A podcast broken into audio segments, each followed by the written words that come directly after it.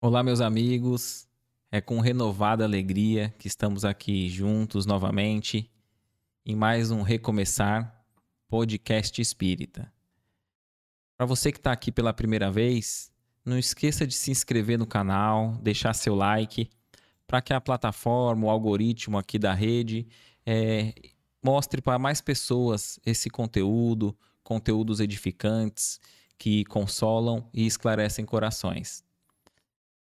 A gente vai também estar tá lendo aqui os comentários e a gente incentiva você também para colocar aí o seu nome e a cidade que você está acompanhando esse podcast. Nos alegra muito a gente ver até onde está indo a mensagem da doutrina espírita.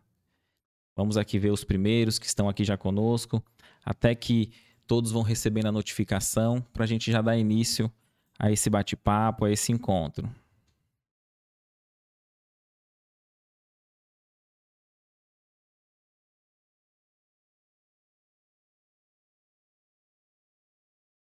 A Marileide Ribeiro aqui conosco. Deixa eu abrir aqui no, no YouTube também. E o Kaique me lembrou agora para a gente também incentivar você a se inscrever no Spotify, na nossa plataforma de áudio. Então, muitos gostam do podcast e às vezes não acompanham a parte do vídeo, né? Não acompanham o vídeo inteiro. Então, Vai no Spotify, se inscreve lá também é para você poder ouvir enquanto está dirigindo, fazendo as suas, as suas tarefas do dia a dia. Também estamos no Instagram e também no TikTok, hein?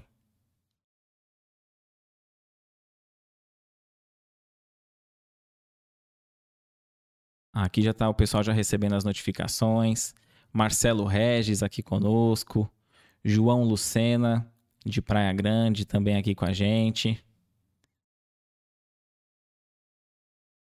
Olha que legal. Daqui a pouco a gente vai ler mais os comentários. Também participe, interaja conosco. Deixe aqui a sua opinião sobre o tema, sobre o assunto, a sua pergunta. A Marinete Lourenço aqui com a gente também. A Meire. Nossos abraços fraternos a todos. E hoje a gente vai estar falando aqui sobre provas e expiações. E estamos aqui com a Adriana. Adriana, obrigado primeiramente por ter aceitado o convite, estar aqui com a gente, viu? Eu que agradeço. Me agradeço a oportunidade de estar aqui com você, estar aqui com todos, né? Através da internet, que nos ajuda muito e, e nos faz, assim, muito próximos uns dos, dos, outros, graças a Deus, né? Essa tecnologia que a gente tem hoje. Perfeito. Usar, usar para o bem, é o favor do bem. bem a tecnologia, né? Exatamente. Antes da gente dar início, você poderia fazer a, a prece de abertura para gente? Nesses instantes que nós estamos aqui, nesse ambiente de muita paz, de muita luz, onde nós vamos nos conectando com a espiritualidade, nos aguardando, nos intuindo, nos trazendo também o reforço de muita luz, de muito amor. Falando do nosso querido, amado Mestre Jesus, nos acompanhando através dos seus ensinamentos e do seu amor. Nós agradecemos pela oportunidade de estarmos aqui nesta noite e falarmos sobre a doutrina espírita, levando a não, não só nós o nosso conhecimento, o nosso, o nosso prazer de ler, né? mas também levar um pouco do conhecimento que adquirimos para as pessoas que nos ouvem nessa noite. Muita paz e luz a todos nós. Seja, graças a Deus. Adriana, a gente sempre é, gosta de saber um pouco mais do, do convidado no aspecto pessoal com relação à doutrina, né? Às vezes, como que chegou na, na casa espírita, se sempre foi espírita, tá. como que, que foi com você? Trajetória, né? É. Você tá falando, né? então, é, é assim, é, eu vim de, na, eu estou, né? Estou na, de uma família católica, né? E como acho que como muitos, né, a maioria, né, na família católica, mas desde pequena eu comecei já a apontar as questões é, é, de mediunidade. Que é, a família do meu pai toda era católica e a família da minha mãe espírita. E é, é engraçado que uh, a minha mãe tinha o conhecimento, não totalmente, né? Mas ela tinha um conhecimento sobre a mediunidade e a doutrina. E só que ela não, na época, ela me colocou para fazer primeira comunhão. Né? Mas ela frequentava a casa ou não? Era mais não, assim de. Não, não, não. Mas as irmãs dela, todas elas é, participavam de reuniões e, e tinham conhecimento. Então, na realidade, lógico, não culpa dela, né? A gente nunca pode falar isso, mas ela não, não despertou. Digamos ah. que ela não tenha despertado, embora tenham falado para ela que ela era uma médium de cura. E, e ela, ela sempre falou: não, se não é nessa encarnação, ah, eu faço na próxima, não tem problema, né? Então ela sempre falou isso. E isso foi na minha vida, assim, até a infância. Eu tive dificuldades porque era sonâmbula. Então, não podia deixar uma porta aberta, não podia deixar a janela. É, um cochilinho que eu dava, eu, eu levantava e saía andando. Mas vocês não conseguiam fazer uma, um paralelo com a doutrina, com não o ainda, não tá. ainda. Só que, né, abençoada minha tia, né, a Itália Dulce, irmã da minha mãe.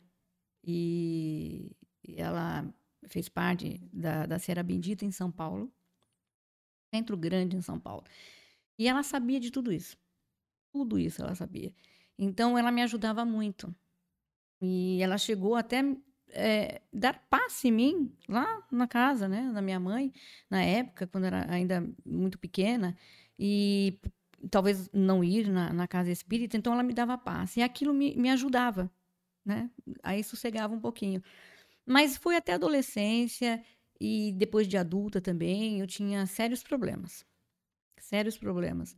E, e ela continuou sempre me ajudando, me dando, me trazendo muita paz, porque ela vinha com todo aquela, aquele manancial de, de, de, de, de conhecimento da doutrina. E ela falava, ela falava assim para mim: calma, que um, um, um, um, momento você vai ver que isso tudo vai melhorar. É, só que Hoje a gente vai falar de provas e expiações, é. cai bem do que eu vou falar. Só que até chegar todo esse momento de ter um, um certo conhecimento, demora. E na religião que você estava ali, você não, é. não, não, conseguia resposta para o que você estava é. vivendo? É, mas nós conhecemos um padre que, é, na época, ele, ele falava do Espiritismo.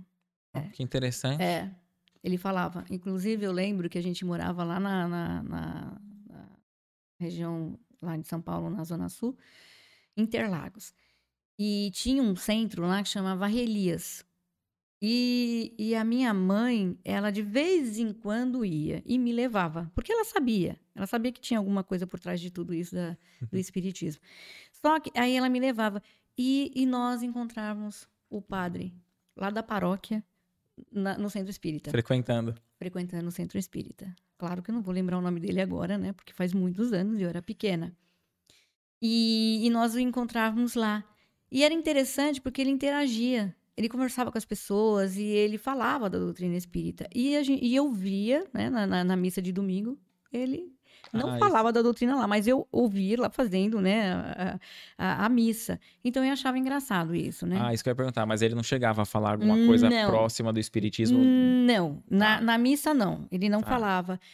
Mas ele ele ele, ele dizia, frequentava e respeitava. Respeitava e ele dizia que ele tinha é, uma afinidade com o espiritismo. Ele, eu lembro disso, eu lembro porque depois de adulto, adulta minha mãe falava para mim, né? e que ele conversava muito sobre espiritismo, então ele tinha afinidade, mas era padre, uhum. né? E então, e aí a, essa minha tia, voltando ao assunto dela, ela me ajudou muito, porque daí ela me ajudava, ela, ela, ela dizia algumas coisas, ela passava algumas orações, o evangelho ela me deu, você faça o evangelho, é, tenta, né, fazer suas orações. Então aquilo dava um certo equilíbrio, porém, porém, o passar do tempo você vai se distanciando, né? Uhum. Então faz um tratamento aqui, outro ali, mas se distancia. Ah, você chegava aí para casa espírita? Eu, às vezes, às vezes fui, algumas vezes, levado pela minha mãe, é claro. E na adolescência, a minha mãe achava que tinha que ser uma coisa mais forte. Pra, A gente, ouve, a gente minha... ouve bastante não, isso, mas né? é verdade. A minha mãe, talvez não tenha aquele conhecimento, ela achava que tinha que ser uma coisa mais forte. Então, é, cheguei a ser, é, me levar numa, num, num centro de Umbanda. Uhum. Ela me levou no centro de Umbanda. Tanto que é que eu, quando eu cheguei lá, eles olharam para mim, viram a situação, provavelmente, né? E pediram para eu usar um, um, negócio, umas bolinhas azuis. Eu lembro. Eu era adolescente. Eu não, eu, olha, eu devia ter isso daí, eu devia ter uns 9, 8 anos na época. E azulzinho e tal. Lógico, que criança que vai usar um cordão, né? E ir para a escola. E eu não gostava. Eu não gostava. E engraçado que isso daí todas as vezes quebrava. Eu pus umas duas vezes e aquilo quebrava. E na segunda vez que quebrou, eu falei, eu falei assim para ela, mãe, eu acho que isso não tá me ajudando, não. Põe, não vamos pôr mais isso, não, porque eu não quero. Então ela, então ela acabou desistindo disso e eu. E isso foi, a minha vida foi sempre assim, sempre pautada. Em escutar coisas. Às vezes eu via as coisas, né? É interessante esse, esse, esse aspecto, porque tem, tem bastante pessoas que mandam mensagem pra gente Sim. passando por essa situação. Sim. E isso. acaba sendo um consolo para quem tá vivendo isso hoje, né? Sim, sim. De ouvir, sim, escutar. Sim. Na realidade, Éder, eu acho assim, tudo aquilo que nos acontece e a gente já passa por tudo isso e de repente você não, não, não ter a coragem de falar, eu acho ruim porque você guarda para você uma coisa que de repente na sua vida todinha, lá na frente você buscou alguma coisa que te fez efeito e estabilizou tudo isso. Então, não seria justo, uhum. por isso que eu amo a doutrina. Não seria justo eu agora à frente com você assim e as pessoas nos ouvindo, eu não falar isso. É. Né? Porque, na realidade, a gente julga a questão pelo fenômeno, mas não a questão do, do, do no do que a gente vai adquirindo da doutrina espírita e que vai nos libertando dessas coisas. É, e às vezes o, o fenômeno no, no, no, num primeiro momento é muito importante para nos levar até, sim, até a casa. Sim, e a gente é não, claro. não tem noção ainda que o, que o, que vai ter um efeito grande na nossa melhora é justamente uhum. o aspecto do estudo sim. posteriormente, né? É. Só que você não tem essa, essa capacidade de, de entender. Então, até chegar a esse momento, tem o sofrimento, que uhum. é o uhum. que a gente vai falar da provas e expiações. Tem. Né? E, e, e para você, como que era, então? Ou, ou, quando você ouvia alguma coisa, tá. via, aí você ficava com medo? Isso é importante eu falar aqui, porque é uma coisa muito séria. É, eu, eu cheguei a psiquiatra e psicólogo que a minha mãe achava que aquilo não era muito certo. É lógico, é evidente. Você pega uma criança de sete anos, oito, vai, que eu já tinha oito, e falava, ela não aceitava, né? Uhum. Ah, não, tem alguma coisa errada, então vou buscar ajuda, né? As ajuda psicológica. E na realidade, é, não achava nada. Quer dizer, eu não tinha nada, eu era uma criança saudável como qualquer outra. Eu brincava, eu conversava, eu tinha amiguinhos, enfim. Dentro da minha faixa etária, eu estava ok. Não tinha nada que, que abonasse. Só que eu tenho alguns fatos que eu posso até relatar um aqui, se você me permite, Sim. que foi uma coisa muito assim que me marcou muito, né? E mexeu muito com a questão orgânica também, não só física e, e emocional, psicológica, mas assim, de a minha mãe receber pessoas dentro de casa e eu falar para minha mãe, não confia nela. Agora, uma menina de 8 anos, 9 anos, eu tinha 9 já, vai. Falar para uma mãe, não confia nela, ela não. É, eu falava, eu falava. Eu teve uma, uma senhora que foi na minha casa e eu falava, ela não é do bem. E a minha mãe dizia assim, mas como não? Não, e, e eu, pior que na nossa, né? Porque é, a criança, ela vai falar. Ela falou, não fala isso. Ela falava, não, não fale isso. E às vezes eu soltava perto da pessoa. Uhum. Então teve um caso muito interessante. Que a criança não tem ainda não, a, a, hipocrisia do adulto, né? Não, você não filtra. você não vai filtrar. E eu não filtrava, né? Teve uma ocasião que a minha mãe emprestou uma estola de pele, eu nunca me esqueço isso. Nunca me esqueço. Ela, uma, uma mulher que ela não conhecia, levada por uma amiga dela para ir para um casamento. E quando ela entrou lá, eu falei para minha mãe assim: "Não empresta para ela". Ela disse: "Mas como assim na frente da pessoa?" Eu falei, não, não empresta, você não pode emprestar. Falei, Como assim não posso? Eu falei assim, não, porque ela não, ela não é uma pessoa. Não, não pode, ela não é boa. Eu falava isso. Né? e, e essa estola, minha mãe emprestou, essa estola, quando veio dividir, é, que ela trouxe de volta, ela estava toda picotada. Caramba. É, depois a minha mãe foi entender que ela tinha se envolvido no casamento com a briga. No casamento que ela foi. Aí, se me permite falar aqui, é uma coisa muito séria, mas é verdade. É, ela era amante do rapaz que estava casando. Então, como é que eu tinha essa sensibilidade? Uhum. Né? Da onde? Então, ela dizia que eu criava. A minha mãe diz assim: você cria tudo isso, você tem uma imaginação. Da onde você tira isso? Mas já Mesmo, era- mesmo vindo a comprovação depois, né? mesmo vindo a comprar, porque depois veio, ela olhava pra mim e ela e aquilo me fez muito mal aquele dia que eu falei, porque eu fiquei ruim, né? E a minha mãe não achava que não como que eu podia falar uma coisa dessa, uma criança de oito anos falar uma coisa dessa, né? Então, isso realmente era uma coisa mediunidade desequilibrada dessa forma e lógico, evidente, você às vezes uns nascem, né? Médiums, não tem como. Já vem com essa programação. E tem outros que eles vão assim, vão cada passar do, do, do tempo, vão adquirindo, vão Vai desenvolvendo. vai desenvolvendo, vai criando uma possibilidade ali de trabalhar como médium. Mas assim, aquele que vem com compromisso, como foi dito para mim, né, no Guarujá, uma pessoa que eu gosto muito, prezo muito, né, que é o João Elias, falar dele aqui, né, é que ele falou, olha, não tem o que fazer. É compromisso. É isso Não- mesmo. não dá é compro- correr. É um compromisso. é um compromisso.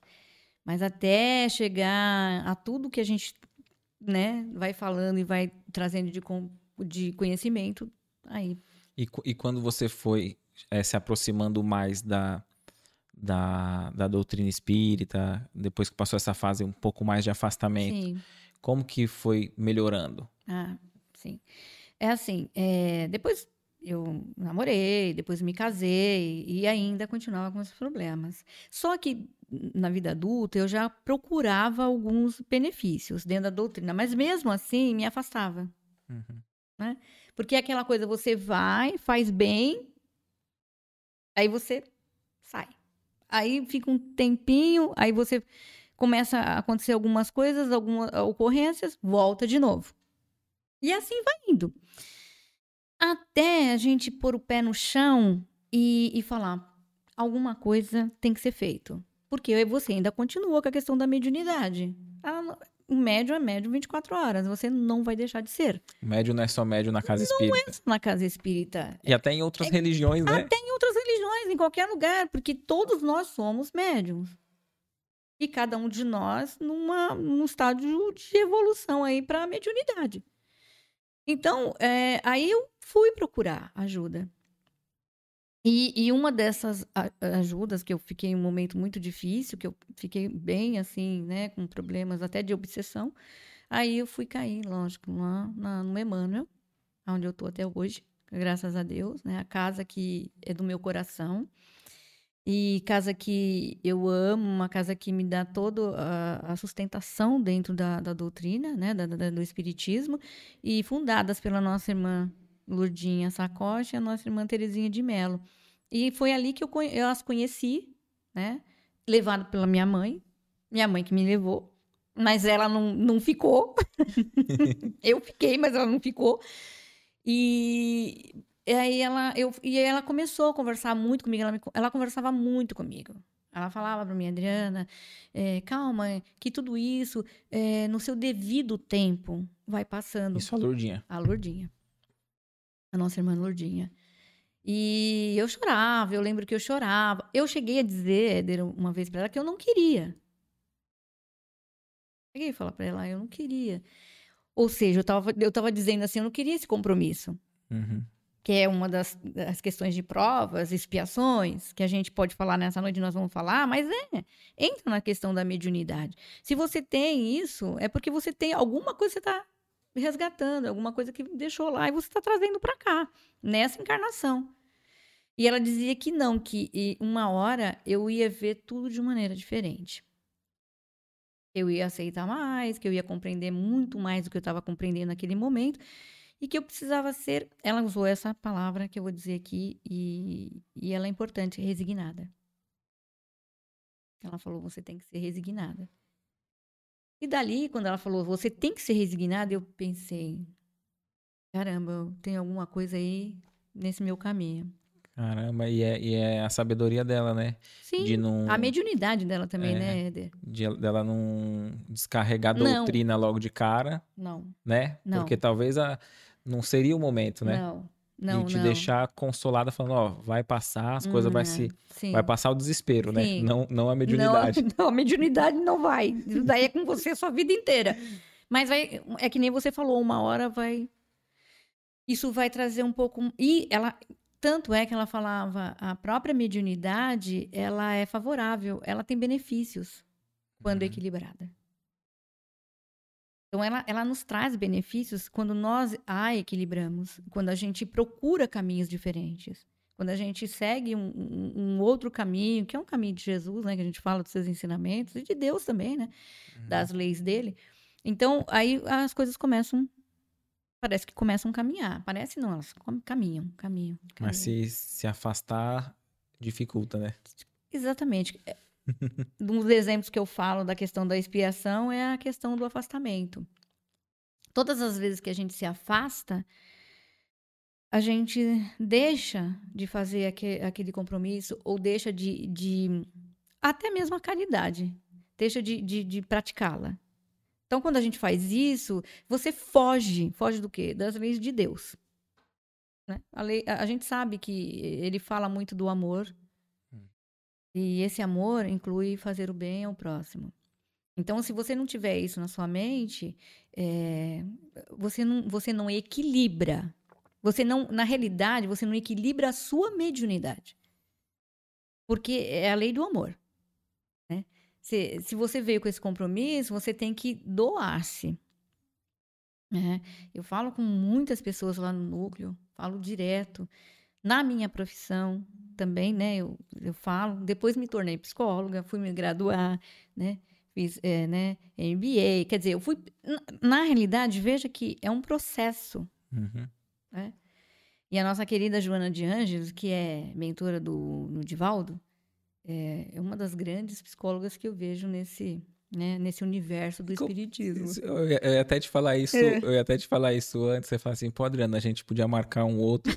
É. Eu, eu pensei isso hoje, um outro podcast só pra abordar um- esse tema, É, porque assim, como que é pra você ver essa questão da, da psicologia com, com, com o que a Joana de fala. coloca? É. Tudo, tudo entrelaça. tudo entrelaça. É uma coisa impressionante. Ela é, assim, de uma clareza, embora é de palavras muito rebuscadas que a gente tem que buscar auxílio, né? Porque a gente entende. Mas um psicólogo, numa formação, ele entende perfeitamente o que ela fala. Porque ela fala de vários teóricos, ela fala de várias situações de que acomete a pessoa no seu comportamento humano.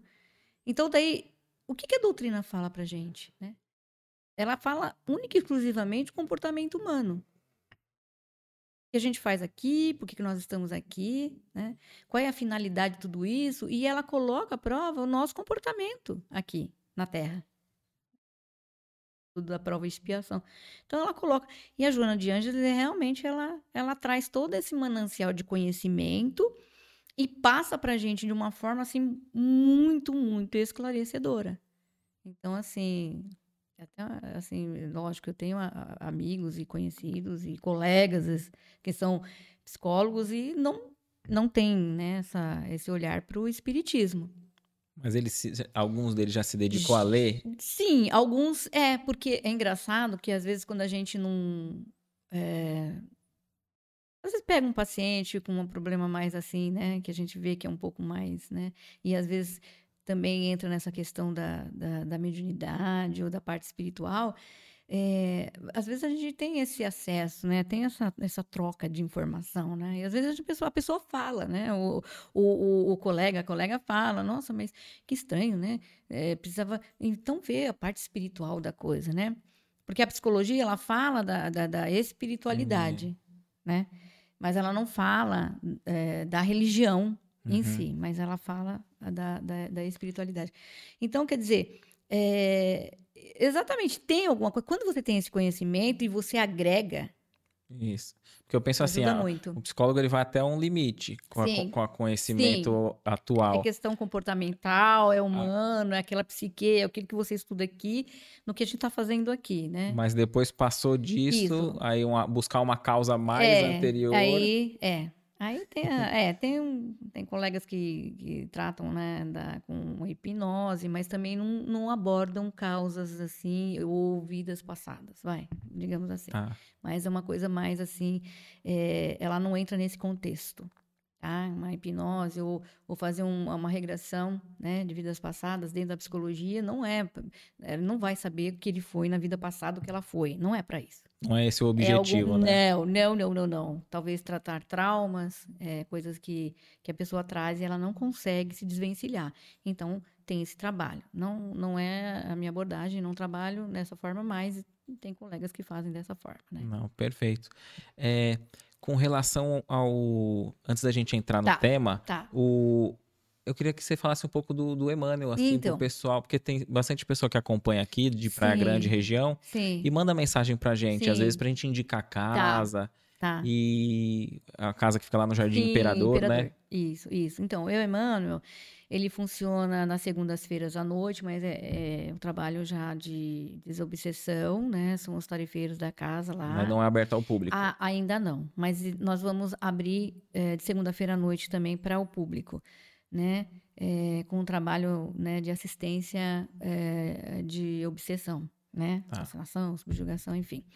E na quarta-feira à tarde, nós temos trabalho lá, começa às 14h30, que é um trabalho lá de passe, de orientação fraterna, de palestra. E sexta-feira à noite também a mesma coisa, às 19h30, palestra, orientação fraterna, né?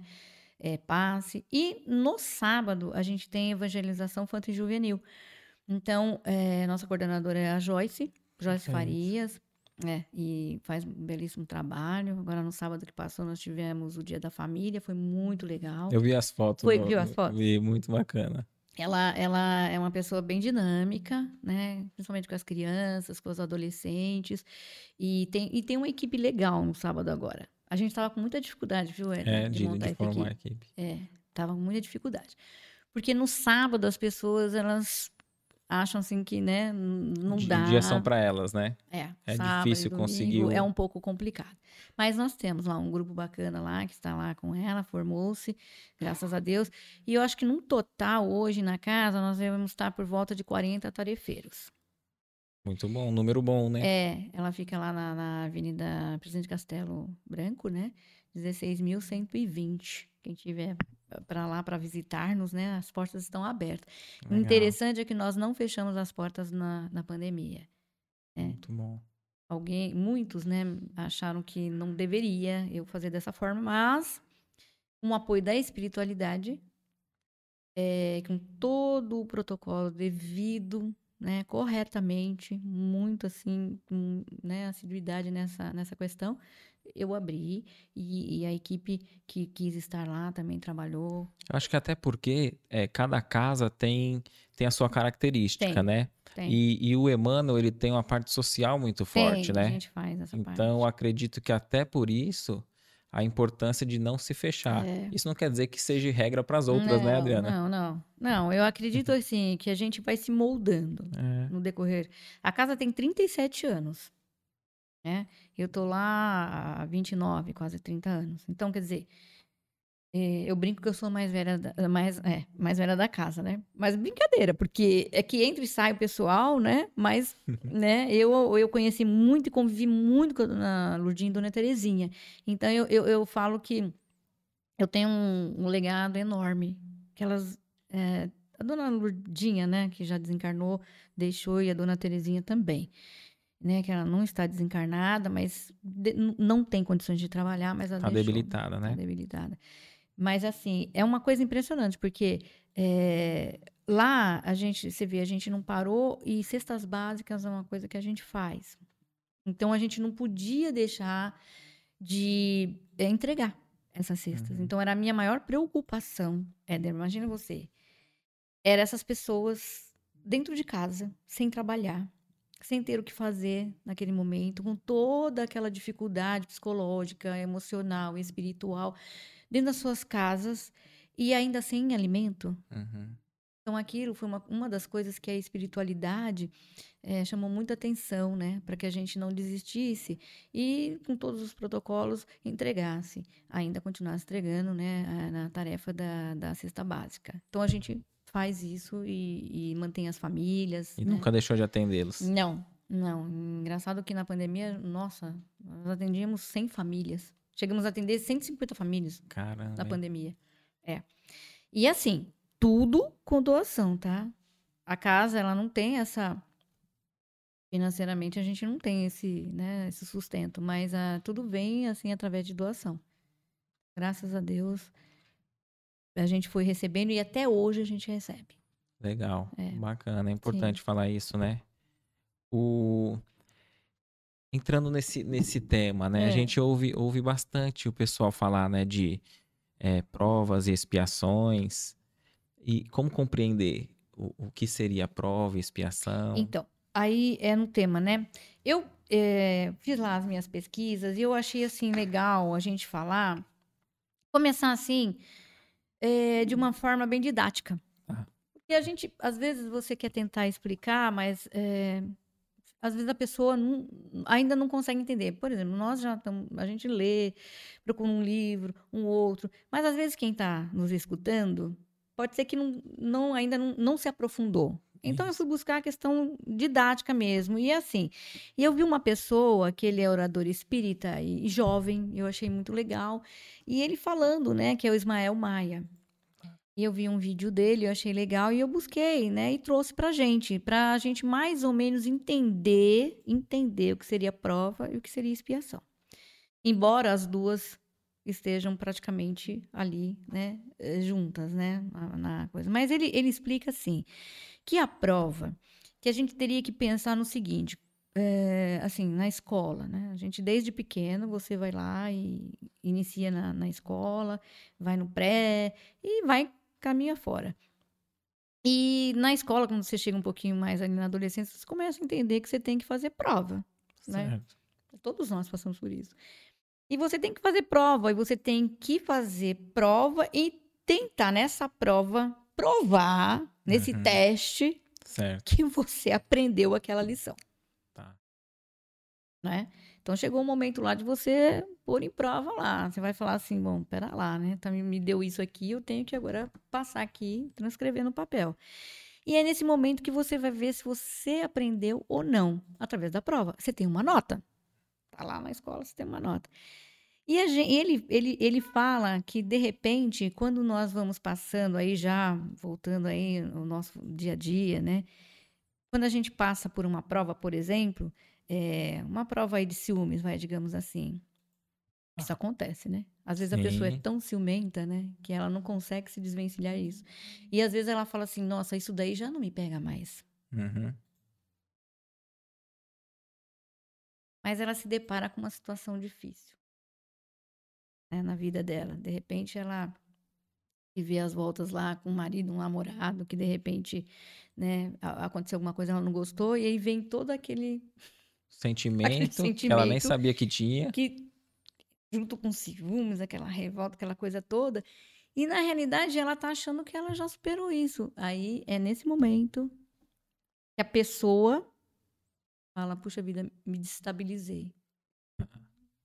Então eu não consegui passar nessa prova. Então ela não. Entendi. Você Era um entende? teste é um que- te- é. Na realidade, a gente, a gente coloca isso nos nossos problemas, as coisas que vão aparecendo, surgindo nos nossos caminhos, né? E muitas das vezes a gente realmente depara com situações, né, desagradáveis das nossas vidas e a gente fala assim, ah, mas isso não me pega. E de repente, quando você se vê na, na situação, Uhum. né, e, e você acaba é, trazendo todo aquele manancial de sentimentos ruins É, o, o Haroldo, prova. o Haroldo, ele fala assim, né? Que às vezes o, a- o tombo do outro, a É. gente deve evitar de julgar, É. porque às vezes a gente só não caiu num tombo igual porque a gente não teve oportunidade, né? Exatamente. Então a pessoa foi Exatamente. provada naquilo. Sim, Mas será que exatamente. nós, naquela situação, iríamos ter êxito, Exatamente. superar, né? É, porque a gente tem mania de falar isso, né? De falar, "Ah, se eu fosse você, eu faria Uhum. diferente. Mas como se eu fosse você? Eu não sou você. Uhum. Então, eu Não tem nem posso por falar que isso. fazer isso. Não. E mesmo porque cada um é, tem a sua prova, tem o seu, ah, a, sua, a sua vivência. Então, uma cabeça diferente da outra. Ela construiu conceitos até aquele Conceitos, momento, né? Exatamente. Ela tem toda uma história, todo um histórico de vida. Então, como é que você vai falar uma coisa dessa, uma pessoa? É difícil, né? Então, e ele, ele fala da expiação também de uma maneira bem didática, que eu acho legal a gente falar. Que ele coloca, por exemplo, ele fala de um, de um exemplo que ele deu lá de uma plantinha, né? Tá. Que a gente faz aquele, aquele experimento que a gente faz com feijãozinho lá, que põe no algodãozinho, põe uma plantinha lá também na terrinha e põe dentro de, um- de uma caixinha e de repente ele tá escurinho, né? Mas essa plantinha para germinar, Uhum. Ela vai buscar a luz natural. Então, qualquer pontinho de luz que ela vê ali, Ela, ela vai em direção ela vai em direção, né? Ela vai em direção. Então, daí ele faz uma, uma metáfora que eu achei legal, dizer que nós somos assim também. Nós passamos por momentos muito difíceis e saímos daquele caminho. A gente sai. De repente, você até tá no caminho certo, mas você, por algum motivo, você saiu. Então, mas você... Aonde você vai buscar o amor e a felicidade? Então, é de- do ser humano estar sempre buscando o amor e a felicidade. Mas onde que a gente encontra isso? Através dos ensinamentos de Deus, das suas leis. Então ele fala que quando você às vezes está num experimento, né, da sua vida, às vezes aquilo vem realmente para te testar, para ver o quanto você está nesse caminho, o quanto você se sustenta nesse caminho. Porque é assim, Éder, a gente esquece tudo que a gente fez nas vidas passadas. Porque, graças a Deus, a gente lembra. É, Imagina qu- se é, a gente quando, lembrasse. quando tava falando da, da mediunidade, né? Que você falou assim, ah, não- talvez não, não queria. É, Mas ali, será que foi na- no plano espiritual? A Sim. gente pode ter pedido? Pedi, sim. É, é uma, uma das perguntas. É, sim.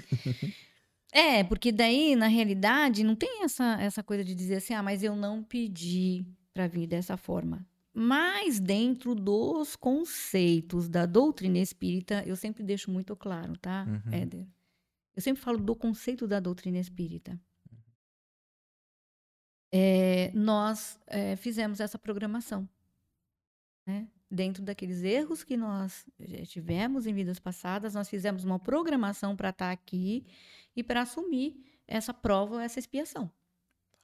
Né?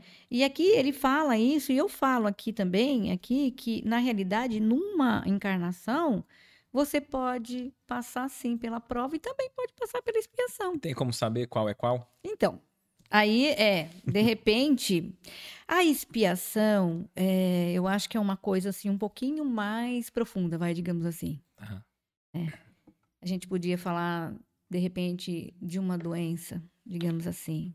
Por exemplo, uma pessoa que ela tá bem, ela tá saudável, e de repente ela tem um diagnóstico de um câncer. Eu vou, eu vou dar esse exemplo para você porque eu passei por isso. Tá. Tá? Em 2014. Eu vou te dar esse exemplo. De repente, se você não tiver uma estrutura Uhum. né? E a gente vai colocar aí como uma expiação, né? Se você não tivesse a estrutura desse caminho que eu estou te falando e que de repente eu já estava nele, eu já estava, é, de repente eu poderia é, me revoltar de uma tal forma e de repente até é, dizer que Deus estava sendo ju- injusto comigo naquela hora Se revoltar contra Deus. contra Deus. Mas se a gente precisa melhorar e o caminho é o amor e a felicidade, e são, e está dentro das leis de Deus, então é porque a pessoa fugiu. É que nem a plantinha lá, ela vai germinar é aquela luz. Então, aí a pessoa volta. Ela, do nada, ou ela se revolta muito, não aceita, né? Ou ela, de repente, ela muda, vira a chavinha, ela fala: eu preciso mudar. Eu preciso mudar meu comportamento, eu preciso ser diferente. Então, as, do- as doenças, essas provas ou, ou expiações são até alertas São que alertas. algo tá errado. que não tá, não tá no Não tá no- caminho. não tá no Não caminho. tá no caminho. E como fala lá o Ismael, que ele deu o exemplo dele, que a, a plantinha vai na luz, Então, pode ver, as pessoas elas caminham exatamente. Daí elas vão buscar Deus. Uhum. Corre buscar Deus. Né? Tá. Mas não seria muito mais fácil se você já tivesse com tudo isso organizado na sua vida, nos seus pensamentos, no seu coração, no seu sentimento? Então, seria uma coisa que você passaria com mais calma, paciência, com tolerância. Então, é, é a forma que o espírito encarnado ele recebe é, essa prova, essa expiação. É a forma que ele vê isso tudo. Tem, tem, tem pessoas que comentam assim, quando a gente fala ah, reencarnação. Aí tem pessoas que falam assim, meu, mas eu não quero voltar, não. É tão, a vida tá tão sofrida que eu nem quero voltar. E quando diz assim, ah, a gente, é, a gente muitas vezes escolhe no plano espiritual aquilo que vai passar. E às vezes a pessoa fala assim, pô, mas para mim não tem lógica eu escolher um sofrimento. Será que eu escolheria essa dor? O que nos distancia desse, da, da É. compreensão disso? Então, na realidade, é, quando a gente chega aqui, a gente esquece tudo, né? Que eu já falei, a gente esquece. Só que é, as facilidades que a gente tem nesse mundo de prova e expiação, elas são grandes, que é a porta, Larga. né? E ela é mais gostosa, é prazerosa, é melhor, porque você não, você não fica preso a nada, você fica liberto. E aí você, você vai por esse caminho da porta larga, né? E, e aí vocês, lógico que você não, não, não, não vai lembrar que você falou assim, ah, eu tenho que fazer isso aqui agora, nesse exato momento. Você não vai lembrar que você programou isso. Mas, como essa, essa dor vem muito forte, aí você fala, bom, alguma coisa tem que ser feito. Eu vou lá, eu vou buscar ajuda. É, tem essa frase que todo mundo fala, né? Que eu não sei, mas eles falam, né? O espiritismo, ou você vem pela dor, né? Vem é, pelo amor, pela dor. Tudo bem, eu acho forte, né? É. É forte isso falar. Mas assim, se você quer encontrar Deus ou a Jesus, você procura uma religião, né? Então eu acho que não é só dentro do espiritismo. Eu diria que seria para todas as religiões. É, a pessoa quer se conectar com, com o alto e ela vai buscar o, o, o que tem ali, né? Dentro do Sim. que, do que responde às suas perguntas, Sim. né? É, na realidade você busca alguma coisa que te tire daquela situação que te trouxe naquele momento da dor, do sofrimento, né? para você não se revoltar, né? Não achar que tudo é muito ruim na sua vida, porque é de- pe- vamos pensar o seguinte: nós vamos passar nessa terra sem nenhum sofrimento. Não tem como. Não tem como. Porém, nós vamos é, entender é, como é que eu posso lidar com esse sofrimento, com essa dor. Aí é diferente. Saber lidar, porque não vamos passar sem, porém eu, eu, eu- posso saber lidar com isso. Aí tem uma diferença. Ele vai, ele vai existir o sofrimento, a dor vai existir, mas vai- eh, depende muito de como eu vejo isso tudo na minha vida. Por isso que entra a religião, talvez. E na né? questão desse exemplo que você deu de da pessoa descobrir uma doença ali, Tá. descobrir um câncer, Sim. né? É, o espiritismo consola, alivia ali de qual ponto de, de vista? Então, é- é- é- existe o, o espiritismo, ele é realmente consolador. Ele, ele, ele traz pra gente uma, uma explicação muito sensata quando ele fala da dor e do sofrimento. Quando ele fala pra gente que nós temos que prestar atenção em coisas que talvez nós fizemos em vidas passadas, lógico, a pessoa que se revolta, ela vai falar, mas como assim? Eu não lembro. E eu tenho que. É o que você falou Isso, agora, é. e eu tenho que passar por isso? Isso. Não, eu não aceito isso, eu não quero. Aí entra aquela palavrinha que a dona Lourdinha me falou lá atrás e que eu não entendia na época e que hoje eu, eu vejo que faz total diferença na minha vida, é resignação. E tem um fator muito é, determinante dentro da doutrina, né? Que é, é, é a fé e a esperança. Né? A caridade, a fé e a esperança. É um- Uhum. uma tríade que, que caminha junto. Só que você não passa isso pra ninguém. Você não, você não vai, você não vai fazer a pessoa aprender a ter fé. Você não vai fazer a pessoa aprender a ter esperança. Você consegue falar pra pessoa? Não, não tem, é difícil, né? Você não consegue falar assim, olha, você fala assim, ah, você tem que ter fé. Busca, vai lá. Bu- É, só que assim, quem, quem tem que ir atrás em busca e tem que melhorar é a pessoa. É ela que tem que buscar isso, ela que tem que se melhorar. Quando a gente fala de obsessão, fascinação, julgação na doutrina, na, no espiritismo, a gente sabe que a melhora 85%, né, e a cura disso tudo está na pessoa que está aqui, uhum. encarnada, uhum. vivendo toda uma situação.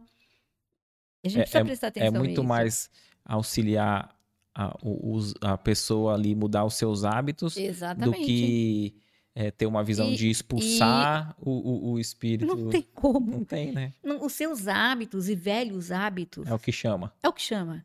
Na realidade, você não está aqui nesse exato momento. É... Ah, tudo bem, através dos nossos pensamentos nós trazemos. Mas e os desafios de vidas passadas? Quantos nós nos, nos, nos temos? E quando a gente não muda, quando a gente reencarna e ainda vem com toda aquela tendência que a gente traz de reencarnação, como que você vai melhor, como que você vai afastar tudo isso? Só através do seu comportamento, melhorando o seu comportamento. Fazendo, né, aquela velha, né, amiga reforma íntima que o espiritismo fala e às vezes as pessoas não entendem. Mas o que, que, é isso? O que, que, é fazer reforma íntima? Falar é fácil. Uhum. Mas você tomar isso ao pé da letra e seguir esse, esse caminho, que é a porta estreita. Essa é difícil. É o que fazer uma autoanálise. Pô, ah, o que, que, eu, que, eu tô fazendo aqui? Exatamente. Que tá, não tá de acordo. Exatamente. O que, que eu posso mudar? Como é que eu posso ser? O que, que eu posso trazer de benefício para mim? Porque, assim, em primeiro lugar, sou eu. Uhum. Não é a pessoa que está do meu lado, primeiro sou eu. Às vezes e nós, não, é, não é egoísmo pensar não, isso. Não, mas é o eu que eu falo é eu me mudar, eu me mudar. Uhum. É, é isso que eu tô falando, né? Não é esse primeiro lugar de egoísmo, não, de não olhar o outro. Não é isso que eu tô falando. Eu tô falando o eu de, de, de melhorar, que nem você falou da, da autoanálise. E se eu não procuro fazer isso, eu não me conheço. Eu não sei quem eu sou. Uhum. Eu não sei quem eu sou. Quem sou eu, né? Em, em toda essa história, né? Nesse percurso que eu estou fazendo aqui na, na, na, Terra. Então, aí entra os conceitos da doutrina espírita e vem explicando pra gente né? Que a gente já vem com todo o manancial de, de sentimentos, traumas, dores, frustrações e coisas que aconteceram em outras vidas e até o mal que nós fizemos, é claro, e, e que a gente está trazendo. Lógico que uma pessoa que não tem o conhecimento dentro da doutrina espírita, ela vai questionar muito a respeito disso. Ela vai olhar só pro, com imediatismo, o lado né? material. Ela vai falar assim, pô, mas Exatamente. eu... Vai ver só essa existência, Sim. né? Pô, eu sou bom, é. eu é. faço bem, mas por é. que eu... Aí, aí compara com o vizinho, né? Exatamente. Pô, meu vizinho é tão mal, é. tão ruim, tudo dá certo para é, ele. Pois é. é. E aí a gente percebe que não é isso o ideal. O ideal é você olhar a questão é, do jeito que você faz, não é o que o outro faz, é o que você uhum. faz. E tentar entender. Então, é, não, lógico, depois que você começa a entender um pouco, um pouco, Éder, a gente vai estudar a vida inteira a doutrina espírita nessa encarnação e a gente vai sair daqui sem muito conhecimento. Uhum. Posso te garantir. Porque cada vez que a gente lê um livro que já releu dez vezes, não, a, a gente aprende algo novo, né? Ó, principalmente as obras. A gente não uhum. consegue. Por mais que a gente queira, a gente não vai dar conta nessa encarnação. A gente não consegue. Então, tudo isso que a gente está fazendo aqui agora, né, e, e, futuramente, lógico, é claro, a gente vai estar tá levando é, para outras né, oportunidades, outras encarnações. Por isso que é bom e é importante melhorar aqui e agora. Não deixar para depois, pra né? depois. A, a questão da... Até tem uma pergunta aí, né, que eu estava lendo, é, da questão do, do, de mudar-se, de, de, de, tentar mudar a questão da, da prova. Ou é, da tipo assim, a gente, vamos supor, a gente já está no plano espiritual e a gente sabe cada detalhe Sim. que vai acontecer é. e, e, a gente consegue alterar ou... É, então, é, tem isso. É, vai depender muito da conduta de cada um, de um espírito encarnado, certo? Ah. Não é que a gente mude, mas a gente pode passar por essa prova, por essa expiação, de uma forma diferente. Aquilo que eu te falei. É a aceitação, é como eu vou ver isto, é como eu vou aceitar tudo isso na minha vida, de que forma que chega até a, a, até a minha vida naquele momento. Então, eu, não é que eu mudo, mas se eu tiver uma visão diferente né, do que eu estou passando ali, ou seja, é, direcionada às questões espirituais, tudo, eu vou, eu vou aceitar mais. Então, aquilo uhum. eu abrando na ah. realidade. Aquilo vai ficar um pouco mais é, viável, vai, digamos assim, né? O, o espírito encarnado, ele, ele, ele começa a, a, a compreender, então ele traz paz para ele, ele traz resignação. E outra, tem uma coisa muito, muito importante: os espíritos estão sempre conosco. Então, a, o esforço que a gente faz para a mudança, é, a gente tem muita força, eles nos ajudam muito. Porque eles veem a nossa, o nosso esforço. Aquele que não consegue não é por falta de amparo, não, né? Não, não, porque o amparo tem, todos nós temos amparo. Não adianta. É, todos nós somos filhos do mesmo pai, tem um irmão aí maravilhoso que é Jesus, seus ensinamentos. Então, todos nós somos, assim, capazes de ter essa ajuda. Só que vai depender muito do que a gente está fazendo. Eu posso, eu posso ter o, o mentor, né, o amigo espiritual do lado sempre, e também posso repelir com as minhas uhum. atitudes, com meus atos. Eu também posso não tê-lo do meu lado. É, eu estava lendo do o Missionários da, da Luz, Luz, e aí diz assim: pô, mas como que se dá a questão do auxílio, né? É. Aí falou assim: ó, o auxílio para o enfermo é o mérito. E o auxílio para o trabalhador, para aquele que quer Sim. ser um instrumento, é a boa vontade. Boa vontade, exatamente. É. é então, é porque... o que diferencia é curioso, né? O que é. diferencia aquele que está buscando ser o instrumento do bem para aquele que tá, chegou ainda como Sim. um enfermo? É, o enfermo tendo mérito vai receber proporcional Sim. aos méritos e aquele não é elevado, não, não é missionário, não. é só boa vontade, é né? É boa vontade. E essa boa vontade, ela muda um, um, um, uma vida. Uhum. Ela muda, ela consegue mudar. Então, é que nem você falou assim: ah, tem as provas, né? Dá para mudar, dá para mudar. De repente, por, por essa conduta da pessoa, né?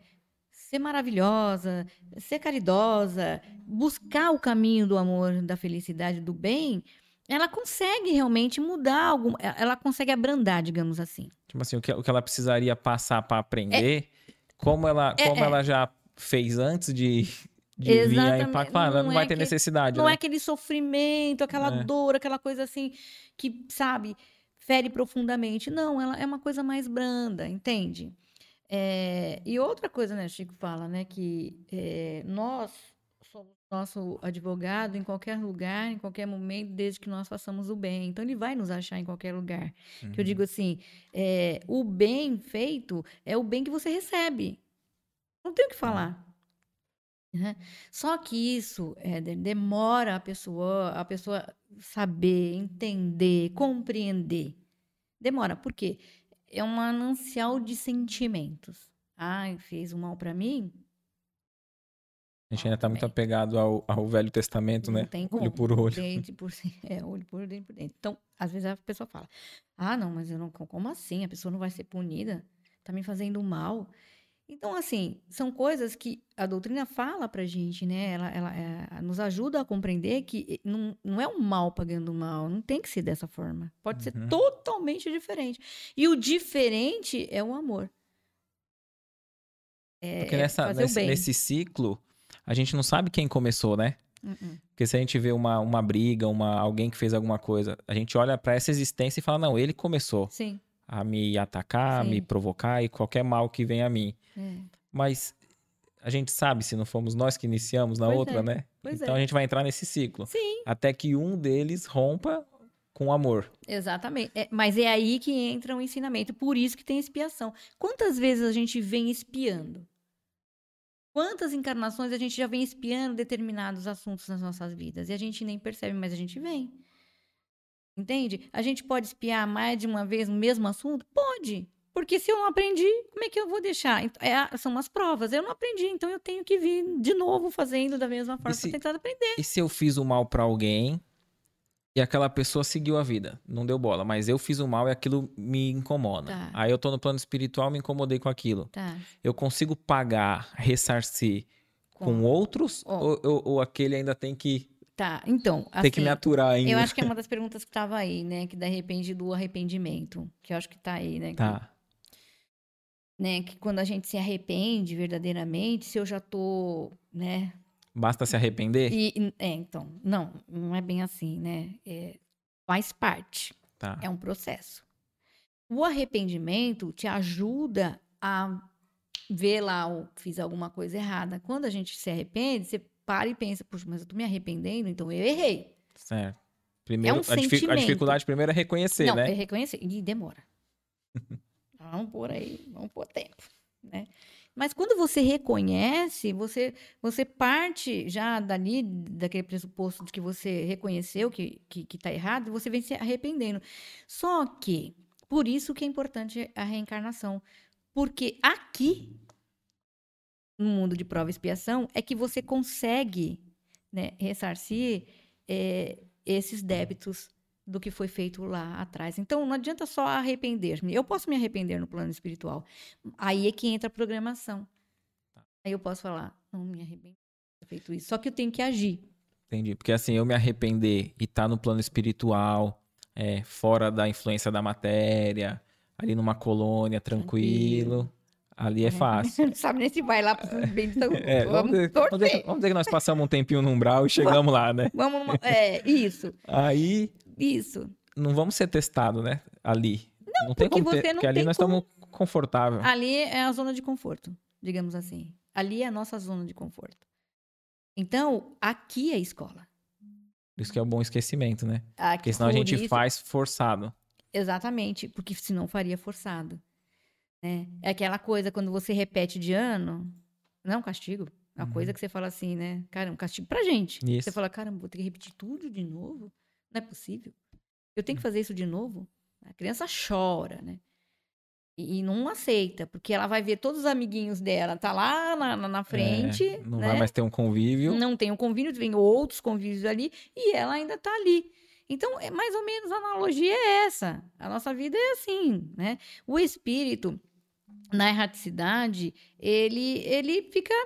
Ele, ele estaciona, digamos assim. Ele leva todo o conhecimento, é claro, a gente não perde nada, nada, nada, nada, nada. Tudo que a gente adquire aqui, de bom e do ruim, a gente vai levar, não tem jeito.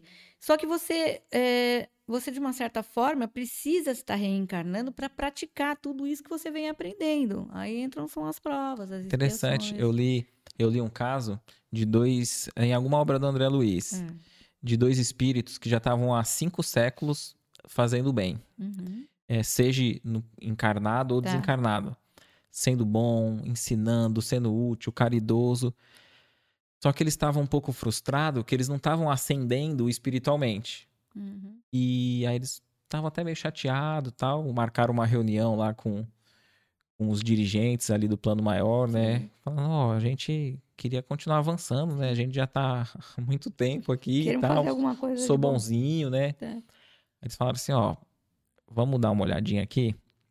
Aí foram e regrediram pro, pro ano de 1400 Tá. e pouco Hum, e viram lá que é, um pessoal que fazia perseguição com Joana d'Arc, um Uhum, exército ali que se tá. formou, eles atiraram duas pessoas num, num precipício, jogaram e mataram duas pessoas jogando no precipício.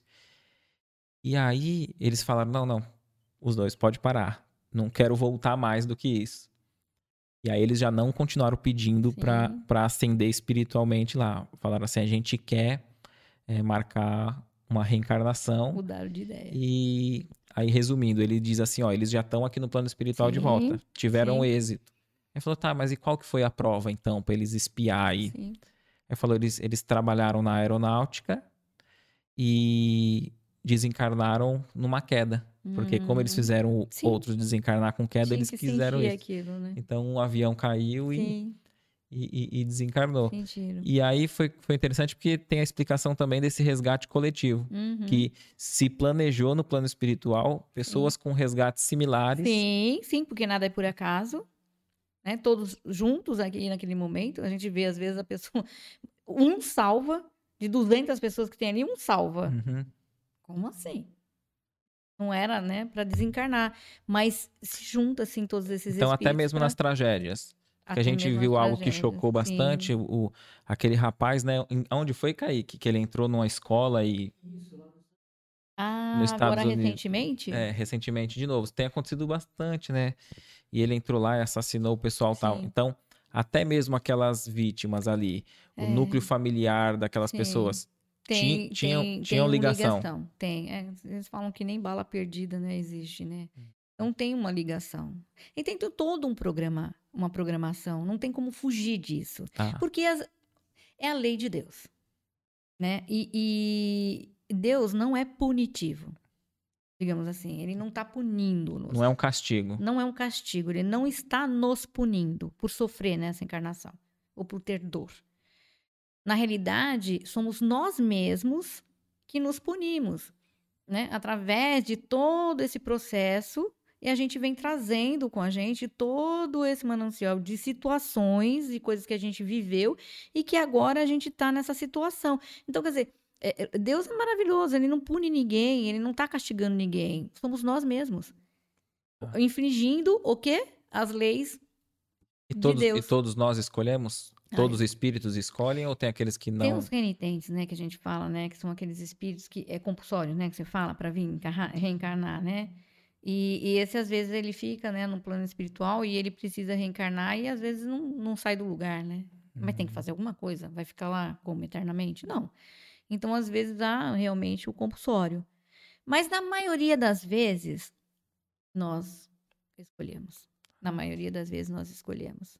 Principalmente, por exemplo, nós estamos aqui hoje falando sobre o espiritismo, entendendo um pouquinho mais sobre as leis de Deus. Perfeito. É, então a gente começa a já entender de uma forma diferente. Então você já busca outras alternativas para que você possa estar no caminho ali certo, reto, para que as coisas melhorem. E saindo desse caminho tem os avisos, né? Ah, aí faz é voltar a correndo. Aí, é expia... aí entra a expiação, aí você tem que voltar. Aí, aí é o momento de espiar. Aí você volta. E a gente, é... lógico, o Éder tem gente, tem pessoas que têm muito merecimento. Né? E acontece muitas coisas, né, com essa pessoa. E de repente ela se cura daquela doença grave, né? E, mas ela tem um merecimento, ela tem uma bagagem, digamos Aham. assim. É, Ela vem com a prova, ela vem, mas ela tem uma bagagem. Então, chega naquele determinado momento da vida dela, ela vai ter que passar por aquilo, porque é uma prova. Mas ela tem uma bagagem. Ela já carrega uma bagagem com ela. Se- seria também a questão da moratória? da mora- é, Porque tem espírito que às vezes tem, ganha uma tem, moratória, né? Tem. Dona Lourdinha era uma que vivia ganhando a moratória. Eu nunca vi. Uhum. Eu lembro que ela chegava lá no Guarujá e falava assim: ah, desse ano eu não passo. Aí o nosso irmão João Elias falava assim, gente chamava ela a Rainha da Baixada, né, Santista. Ela falava sempre, ele falava sempre, ele falava assim, Lourdinha, não, fica ainda muito tempo, calma. Então, mas o bem que ela fazia, né?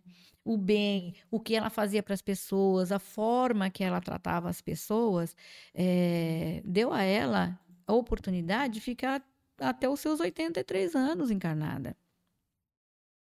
E o, o final da vida dela não foi muito fácil. Eu acompanhei. Não foi nada fácil. Mas ela foi de uma resignação. que Inspiradora. Inspiradora. Uma coisa assim impressionante. Né? Uma pessoa que era vaidosa, uma pessoa que se cuidava, uma pessoa que, nossa, é, vivia, né, eh, se importando, sempre, ela sempre falava isso, né, que ela falava assim, a gente tem que cuidar do corpo e, e da alma, ela falava. Então tem que estar apresentável. Ela Uhum. falava da questão do Chico Xavier, né, que ele usava, né, a peruca. Então ela, porque ela teve vivência com ele. A dona Lurdinha, ela teve vivência com E ele falou da dona Terezinha para ela, né? Porque ela foi buscar, Teve né? alguma história que, que você... Tem, tem história da Dona Lourdinha, sim, lá, Com conversando com o Chico. Porque aqui, na, na, na Praia Grande, a Dona Terezinha chegou e ela, ela fundou o centro na casa doada pelo pai dela, Tá. tá? E, em 1983, né? Ela chegou e foi a casa foi doada e ela e a mãe dela eh, fundaram juntamente com a nossa irmã Ninita, né? Que se a gente Espírito. conseguir falar um pouquinho dele, né? Que a gente Não, tinha falado do. Jesus Gonçalves, né? Mas, é, aqui. Então, ela, a, a irmã Ninita, juntamente com a, ela e a irmã, a mãe, fundaram o núcleo. Então, eles chega, elas chegaram primeiro. E a dona Lourdinha, com toda aquela doença que ela tinha, problema do câncer e tantas outras coisas que ela passou, né? A dona Lurdinha, ela ficou, ela teve uma doença de, de adolescente que ninguém descobria. Ela ficou na cadeira de roda. E os médicos não sabiam o que era? Não sabia. É, ela morava em Penápolis nessa época. Ela morava em Penápolis e eles não sabiam, mas ela, ela ficou. E a dona Lurdinha, ela tinha uma mediunidade que hoje já não, não, não vemos quase, que é aquela inconsciente. A gente vê, né, semi-consciente, consciente, mas inconsciente como ela era, não. Né? De vez em quando ela estava conversando com a gente, então ela dava uma caidinha assim, sabe? E ela saía do ar. Mas falava alguma coisa ou não? Falava. Ou falava pra, pra quem tava ali? Tá, falava. E ela nem Eu sabia. acompanhei muitas vezes E isso. ela não sabia nem o que tinha Não, falado. porque depois ela, as pessoas voltavam a falar com ela e falava para ela, Lurdinha, mas você falou isso para mim? Não falei. Falou, Lurdinha. Eu falei, não, não falei. Então eu acompanhei muito isso. Eu acompanhei, eh, graças a Deus tive essa oportunidade de acompanhá-la e eu vi momentos assim que ela, ela fazia realmente, ela, ela tinha essa mediunidade, né, eh, que ela não lembrava depois. E, e aí ela foi muito ajudada nessa época. Ela fala do paizão, é o pai dela, que ele, ele não era espírita, mas ele foi procurar ajuda para ajudá-la, Uhum. né? E aí ele, ele, ele na época de que ela já estava mais adulta, ela, ela ia ah, no Chico Xavier. Chico Ela Xavier. foi muitas vezes. Ela não foi uma, duas vezes, ela foi várias vezes para o Chico.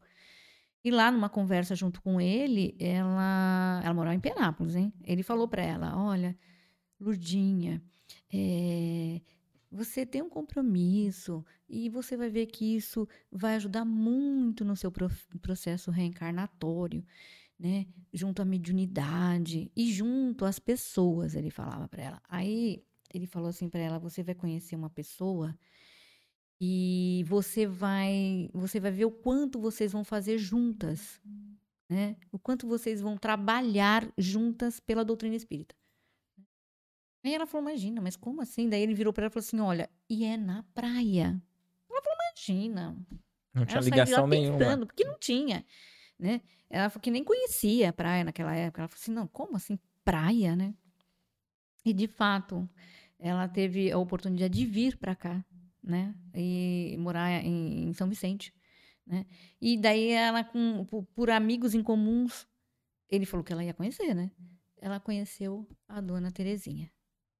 E aí, depois de um tempo, ela ficou sabendo que a dona Terezinha foi mãe dela numa das encarnações. Então, elas já tiveram as duas juntas ali. Então, quer dizer, é uma história muito bonita dentro da doutrina espírita. E ela foi fazer as coisas lá. E, e foram trabalhando, foram é, é, fazendo é, a caridade, fundaram um núcleo, dificuldade, mas as duas foram caminhando juntas. Mas a dona Lurdinha passou por momentos muito difíceis, que a gente pode falar que foi grandes expiações.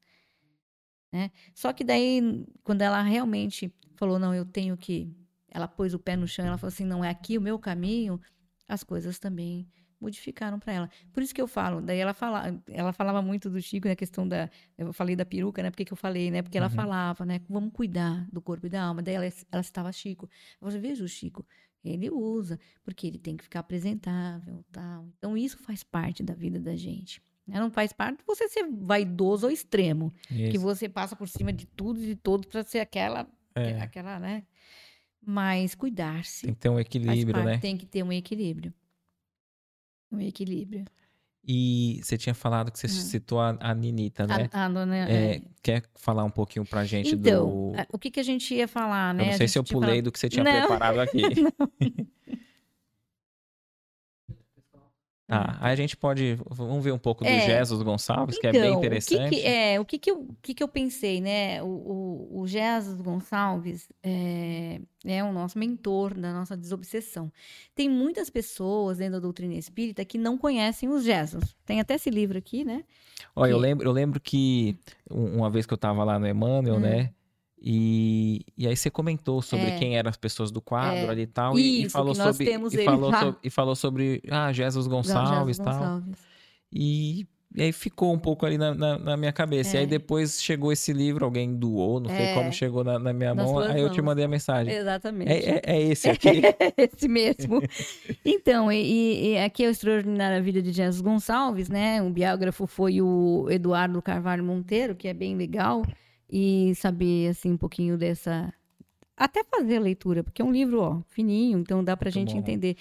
E depois que é, eu tomei ciência, também um pouquinho da vida de Jesus, eu fui entendendo, né, porque que ele passou por tantas provas e expiações, né? Por Uhum. isso que é, eu achei legal falar um pouquinho sobre ele, talvez a, A gente não consiga dele. fazer, né, toda, é, todo esse, esse percurso, né, para as pessoas entenderem, mas para a gente entender quem foi Jesus Gonçalves. Então, tem muitas pessoas que são espíritas e não sabem, não conhecem, não sabem quem é Jesus Gonçalves. Tá. Tanto é que quando a gente começou a falar, você falou, citou do Chico Xavier, né? Da, Uhum. da, daquela, ah, da questão do, do, do, do, do acento no, no, no Ezinho aqui. pra- Isso, antes da ele- gente entrar, né? É, porque na realidade ele foi é, nessa encarnação, porque ele, ele- nessa encarnação, quer ver? É, Tá, então no- se a gente pesquisar ele encarnado Vai nessa achá-lo. última encarnação, mas não como Jesus. N- Como- Je- com como essa- Jesus. Je- não, então, Jesus. Como Jesus, né? Isso, Tá. foi, isso, isso mesmo. Foi, ele nasceu em 12 de julho de 1902, Uhum. tá? Então, aqui nessa encarnação. E aí ele pede, né, para mudar, né, tamanha a- a- depois, né, a consciência que ele teve todo, né, sobre Jesus e Deus, na realidade, ele pede aí para pôr o acentozinho no e para ficar Jesus. Não Jesus, porque ele achava de- indigno Uhum. de ter de ser chamado por Jesus. E, e- e Chico, né? Você falou isso, né? Sobre o Chico que, que esclarece esse fato, né? Dizendo que realmente ele tinha desencarnado e ele nem sabia que ele tinha desencarnado e ele foi lá e ele É, porque o que, o que eu tinha visto é que o. O. Acho que no próprio livro, Sim. mas eu também vi um vídeo que conta, mas que diz assim que ele encarnado, ele É. falava que ia visitar o Chico, Isso, mas aí ele estava muito debilitado, né? isso. Sobre a doença dele que você já Isso. vai falar. É, E aí ele não conseguiu ir tá. encarnado ver Tá, o Chico, então ele isso não mesmo. conheceu o Chico Não, encarnado. não, É, E o Chico estava numa reunião isso. E viu o espírito dele. É. Só que ele tinha trocado carta, alguma coisa há Isso. pouco tempo atrás Isso. e não sabia, né? Não é como hoje que a notícia Isso. chega na hora, né? Rápido. E não um sabia. flash. Então ele ficou até meio assim, Sim. recebeu uma mensagem Sim. ali e tal, mas ficou em dúvida se era um Isso. espírito que estava se passando por outro. Isso. então ele ficou bem isso. pé no chão, Chico. É interessante falar isso, né? Isso. E aí depois ele troca a carta, busca saber e, e realmente se verifica Sim. que o, o, o, o Jesus Gonçalves é, desencarnou e assim que ele desencarnou ele foi Sim. cumprir o que tinha falado. Sim. Isso encontrar mesmo. o Chico, né? Chico, Não, é. não foi encarnado, mas Isso. conseguiu e Isso. Na realidade, o Chico Xavier sabia quem era Jesus Gonçalves, né? Sabia das suas vidas pregressas. e qual foi? Então, aí é que tá. O Jesus Gonçalves, ele, numa das encarnações, ele foi a Larico I. E isso tudo aconteceu no século IV e V, né? É, depois de Cristo, na, na realidade. E aqui, é, na história toda, conta né, que ele era um general né, do, do exército dos visigodos. E isso foi no ano de 370, no- da era cristã Tá. tá? E aqui, depois, assim, no Google, lá eu fui procurada para falar do, do- dos visigodos, né? Porque é uma coisa muito interessante para a gente entender um pouquinho das histórias que, que vem ali lá do tempo, né? Que a gente nem sonha e que a gente também participou de tudo, muitas Uhum. das vezes, né? Então, lá fala pra gente que os vi- visigodos eh, foram um povo germânico que invadiu o Império Romano eh, nos séculos 4 e 5 né? Os visigodos, eles foram, é, eles foram bárbaros, né? E originários da- do leste europeu. É, e eles invadiram Roma do Ocidente, né? E, e Jesus, ele era esse general desse exército. E na realidade, Jesus Gonçalves, ele era impiedoso, né? Ele era impiedoso, ele era, ele, ele passava por cima de todos e de, de tudo que você pode imaginar. Até mesmo dos reis naquela época, das pessoas que tinham um posto Era muito, muito mais temido. elevado. Ele é muito temido. Ele era, assim, extremamente temido. Ele era vaidoso. Ele, ele, ele era uma pessoa, assim, muito orgulhosa, prepotente. Então, para ele, não tinha, assim, o que impedisse de fazer Se o ele, que ele uma- queria. ele tinha aquele objetivo de Ele conquistar terras. Ele ia atrás. Na realidade, Jesus Gonçalves, ele queria realmente ter o poder Uhum. naquela época, no século IV aí até o século V, tá? Então ele queria realmente ter o poder. Então ele foi um, vamos, a palavra forte mesmo, mas essa é a verdade, um carrasco. Uhum. Uma pessoa, né, dos bárbaros mesmo, né? E ele, é, em, nesses meados de 395 a 410 antes, é, depois de Cristo, ele invade, né? Ele invade o primeiro lugar que invadiu foi Atenas. E lá ele não tinha piedade nenhuma. Então ele podia ser criança, podia ser velhos, podia ser quem fosse, mulheres. Então o, o exército dele era muito é, violento. Então as Uhum. mulheres, elas infelizmente acabavam sendo subjugadas por eles, Uhum. né? E, e eles faziam assim de tudo, todas as atrocidades que você pode imaginar.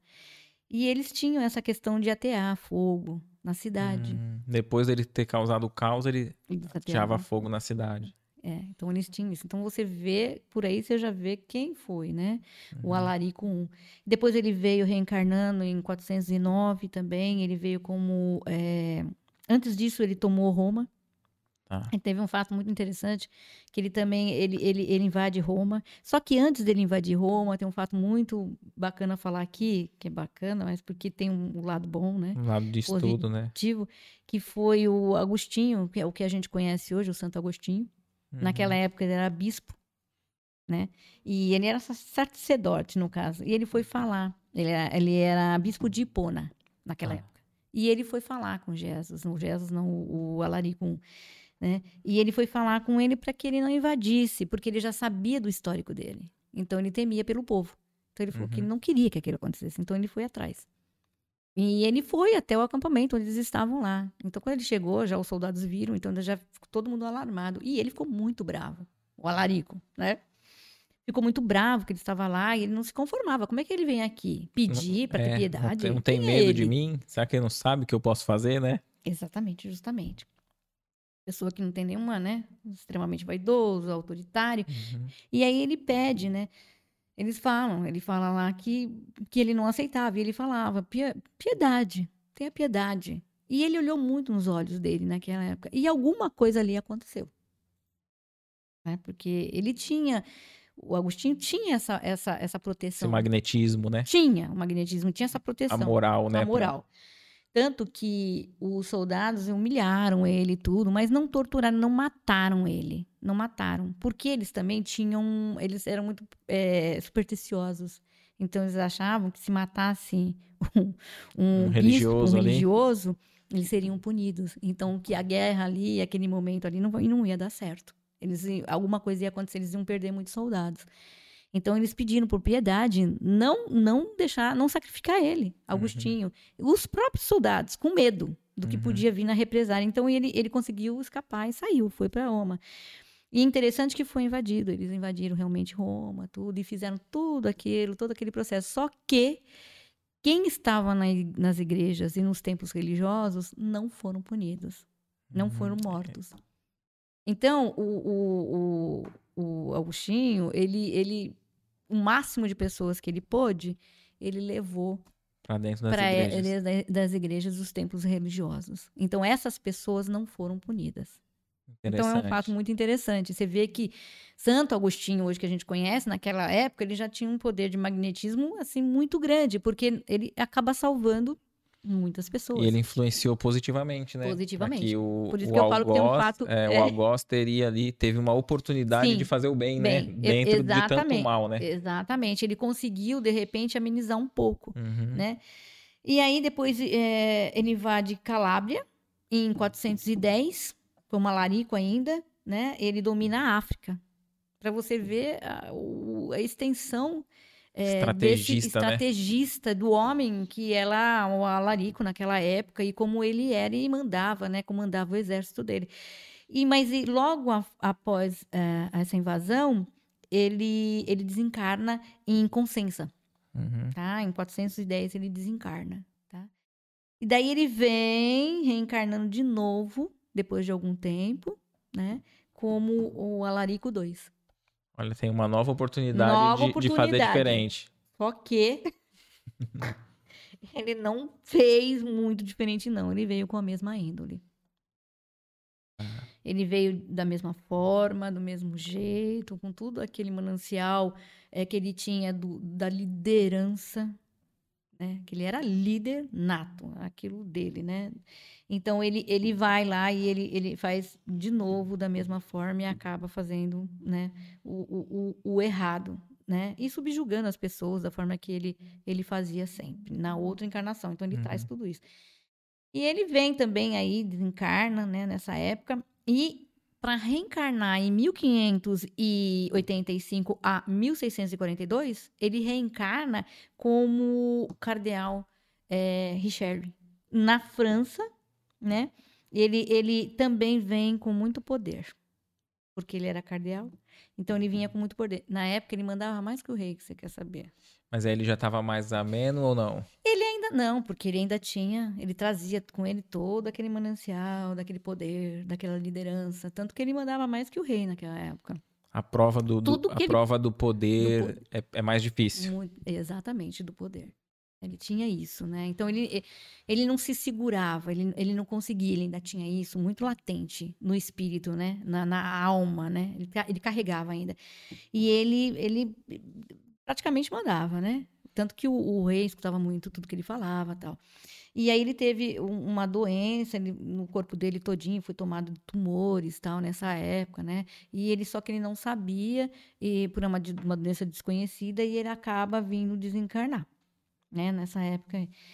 Aí que entra...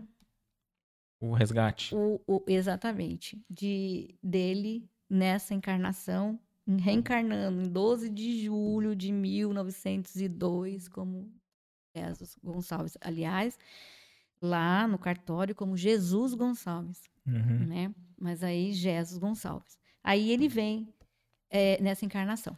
Faz diferente. Faz diferente. Ele faz diferente por quê? Porque ele vem para espiar. Tá. É aquilo que a gente falou. Por isso que eu trouxe ele como exemplo, para a gente entender um pouquinho essa dinâmica da re... das reencarnações. Uhum. Quando ele reencarnou, embora ele não está assim, né, ciente das questões religiosas, porque ele não acreditava em Deus ainda. Ah. Ele não acreditava em então, Deus. Então, na primeira fase da vida ali, ele era ateu. Ele era. Ele era ateu. E ele vem, né? E ele vem uma família muito humilde, bem humilde, um pai muito trabalhador, pobre e tal, né? Aos três anos de idade ele perde a mãe, né? O pai luta muito para ajudar essa família, né? E ele vem com com, é, com, problemas, o pai também, de doenças, série de coisas. E aí, aos 14 anos, a família vai trabalhar, é, o pai já trabalhava, né, pra, na atividade do campo. E eles vão trabalhar lá na Fazenda Boa Vista. Então, ele, ele, ele também trabalhava no campo, Jesus, uhum. né? Ele, desde os 14 anos, ele foi trabalhar. Aí o, ele, te, ele tinha um tio, Antônio Arruda, que via que ele tinha muito talento para música. Aí ele ajudou também a ele estudar um pouquinho de música, só que ele tinha, era um dom dele, então ele, ele gostava muito de, de instrumentos de sopro. Só que ele, ele, ele, aprendia outros, ele aprendia outros, mas ele gostava muito de instrumentos Era muito inteligente. Ele né? era muito inteligente, ele tinha uma inteligência, lógico, um, uma bagagem, né? Ele tem uma bagagem, né? Extremamente estrategista, uma pessoa extremamente, né, é, é, pautado, né, seguindo aquele caminho de estratégia, de tudo mais. Então ele veio com isso, essa inteligência dele, né? E ele ele gostava muito, de, principalmente de clarinete. Então o tio ajuda ele nesse processo tudo, né?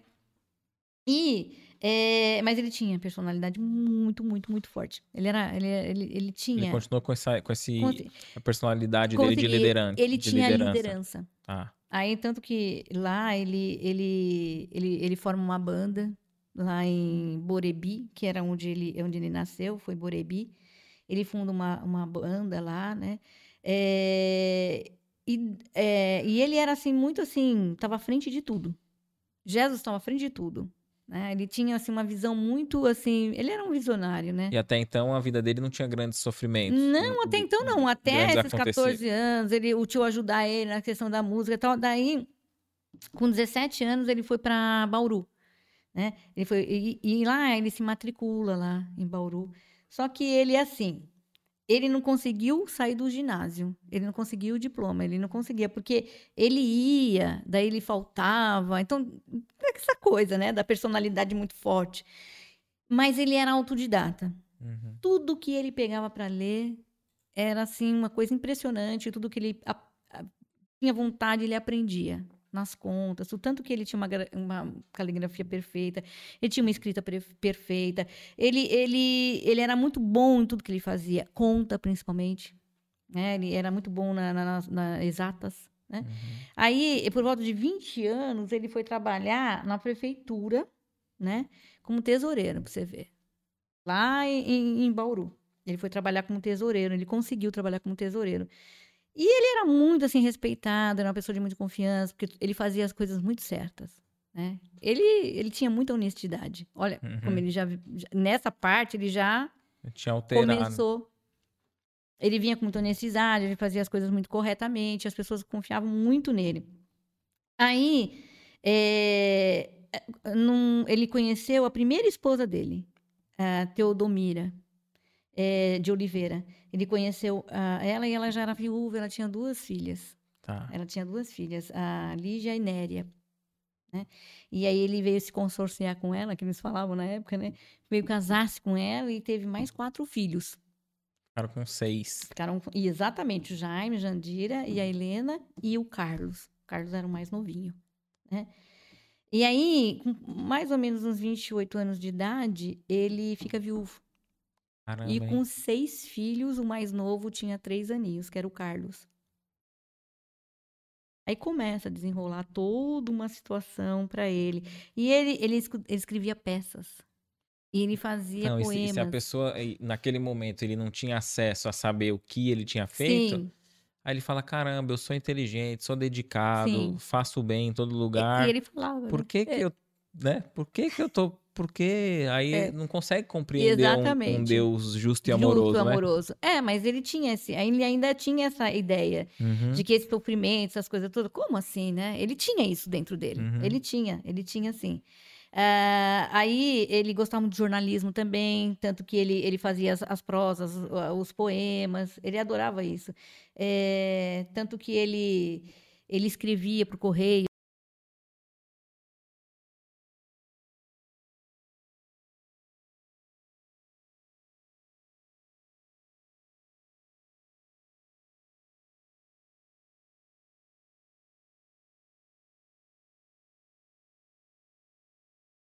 Olá, meus amigos. Nós pedimos desculpas aqui por ter tido a queda do sinal, né? O computador acabou reiniciando sozinho, mas está tudo estabelecido e agradecemos aqui a continuidade da, da sua presença nesse podcast, tá? A gente vai continuar aqui, retomar a história que está bem interessante de Jesus Gonçalves, aqui com a Adriana. E logo após a gente já vai ler um pouco os comentários, a sua pergunta, hein? Interaja conosco, compartilhe esse link e vamos dar continuidade aqui. Então, Adriana, você estava dizendo que ali ele, ele fica viúvo, é, perde a perde ali a primeira esposa, né, dele. Isso, isso. E e aí ele acaba indo pro é, daí ele, ele continua ali onde ele estava mesmo, né, em, em Bauru, e, e aí ele conhece é, uma vizinha, a uhum. Anitta Vilela, que acaba ajudando ele, por ver a situação dele com seis crianças, ela começa a tomar conta. Tá. Ajudar na casa, na lida da casa, fazendo as obrigações lá, e ajudar com as crianças. Aí ele, ela acaba ganhando o coração dele, a simpatia dele, né? E por ela ter ajudado e dar toda essa força, e ele acaba casando-se com ela. Ah. Né? Pra, na realidade, ela, ela foi um braço direito ali para ele, né? E aí eles começam a caminhar juntos aí, nesse caminho aí de renúncias, de abnegação. E ainda ele não acreditava em Deus, tá? Uhum. Ele ainda não acreditava. E aí, passando um tempo, ele percebe no braço dele direito ele percebe umas manchas tá. no braço direito dele. E também percebe uns tubérculos que a gente fala aqui na orelha. Uhum. Né? E ele percebe uns caroços, algumas coisas, né? E ele percebe isso e ele acha estranho. Aí ele vai procurar um médico para saber o que, que é aquilo. Né? Porque ele achou estranho, então ele, ele queria que o médico diagnosticasse o que, que tinha. Aí eh, foi assim assustador para ele. Foi esta, sabe, uma coisa que ele, ele ficou assim, ele, ele não se conformava com essa situação. É, o diagnóstico foi o, o mal de Hansen. Foi a tão famosa lepra. O pessoal chamava de lepra. Na né? época chamava de lepra. Só que como tudo lá era muito difícil, ele já sabia como que acontecia tudo isso naquela época, como é que a lepra era vista naquela época, o mal de Hansen, né? O Hansenias, ele fica desesperado. Uhum. Então ele fica desesperado, tudo. E aí ele fica lá um, um tempo ainda com esse diagnóstico, só que ele, ele, ele percebe que ele tem que sair dali, da onde ele está, e, e ele tem que ir para que eles chamavam na época asilo colônia. Então, nos 30 anos de idade dele, com 30 anos, ele se aposenta. Caramba, se aposentou Porque ele 30 não anos. podia mais estar na sociedade, na comunidade. Ele foi isolado. Ele, ele tinha que se isolar. Então você vê que naquela época a, a lepra era muito mal vista e preconceituosa, né? Porque é uma coisa preconceituosa, as pessoas não aceitavam. Então ele teve que se afastar aos 30 anos, se aposentar e foi viver. Primeiramente, ele foi viver no asilo colônia em Amoré, Amoreia, que ele ficou lá em, em 1933. A, a, é, Aimoré. Ele ficou afast, totalmente afastado. E ele foi sem a esposa. Tá? Porque ela não tinha doença. Ele Ah. suspeitava que talvez o Jaime, que era um filho dele, o mais velho, tivesse, mas também nunca foi provado que ele tinha. Uhum. E aí, é, ele, ele nunca, mesmo com essa situação, ele nunca se deixou abater pela. Não pela doença em si, porque ele tinha raiva. Ele tinha Ah. raiva de saber que tinha o Hansen. Mas ele, assim, Não, se, não se anulou. ele não se anulou, ele não ficou na, não era, ele não ficou na ociosidade, ele não parou, ele Uhum. prosseguiu com a vida. Então ele foi embora, ele, ele caminhou.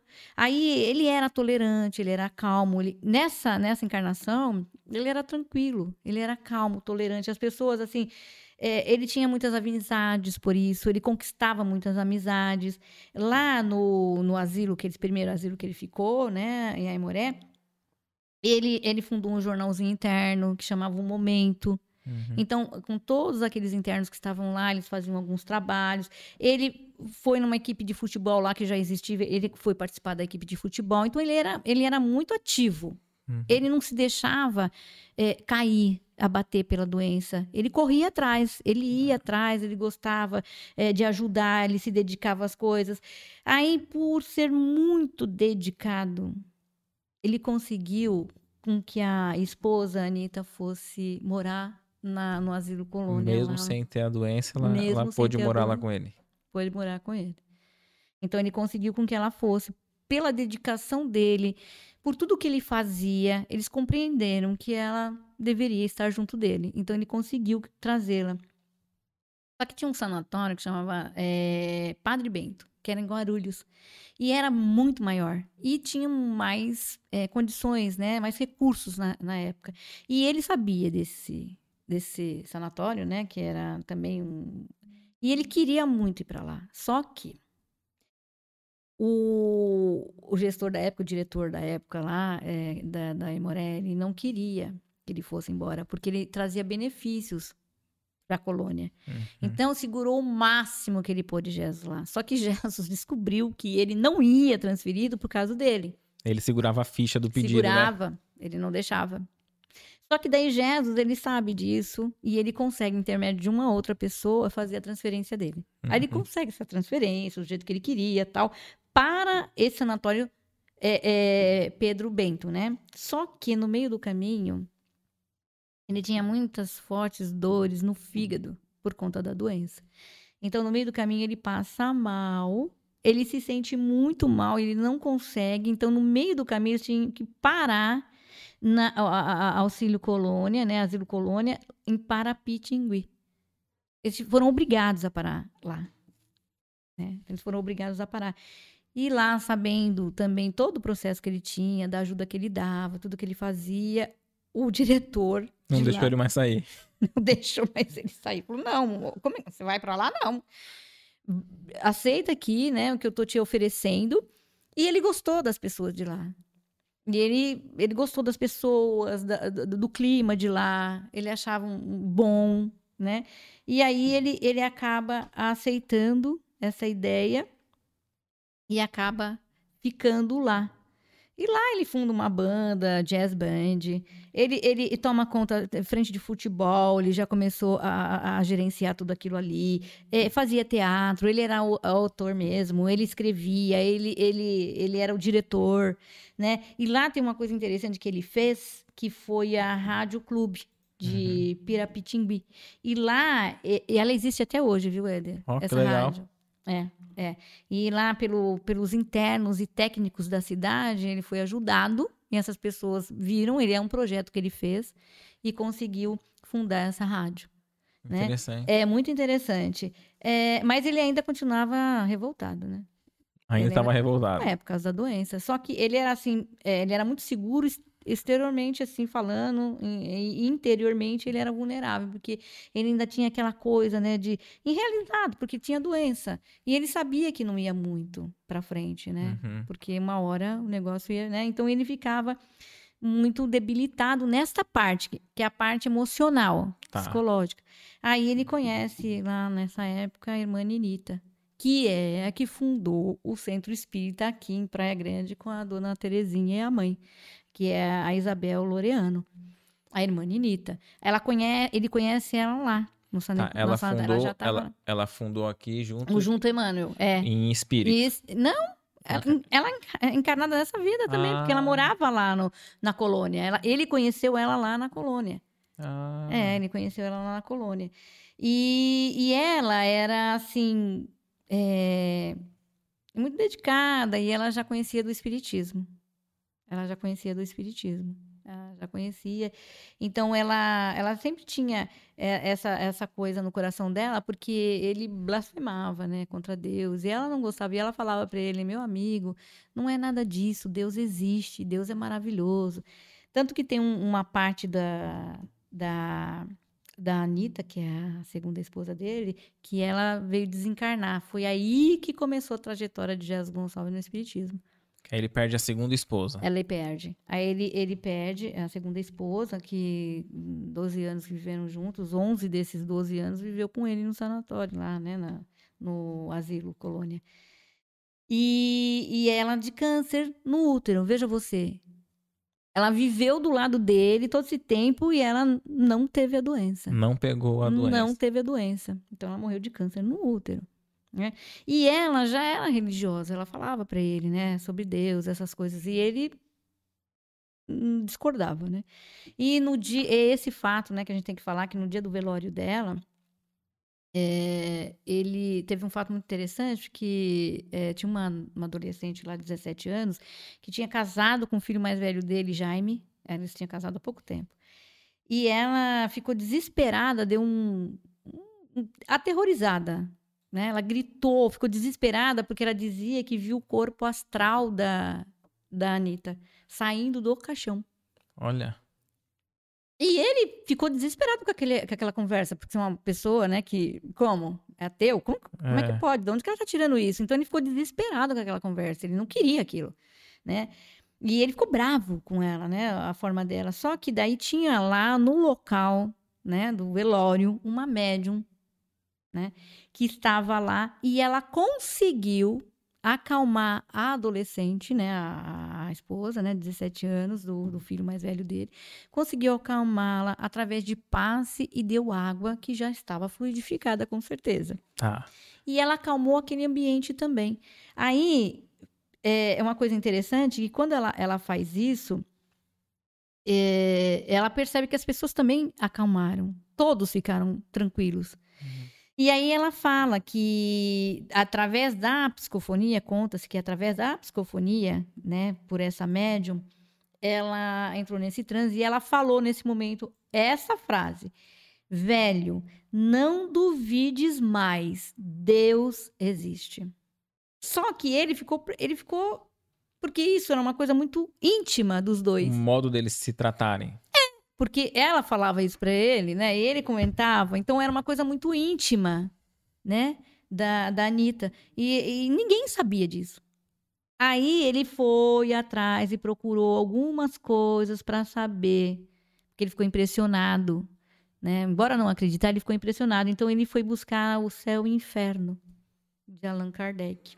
Tá, para compreender. Para compreender algumas coisas. Aí é que ele foi lá e ele iniciou lá a sua leitura para saber o que era e o que não era. Mas o mais interessante vem depois, porque ele começa uma conversão aí. Daí ele começa a ver Deus de forma diferente. Uhum. Ele começa a ter outros olhos. Aí ele, o que que acontece?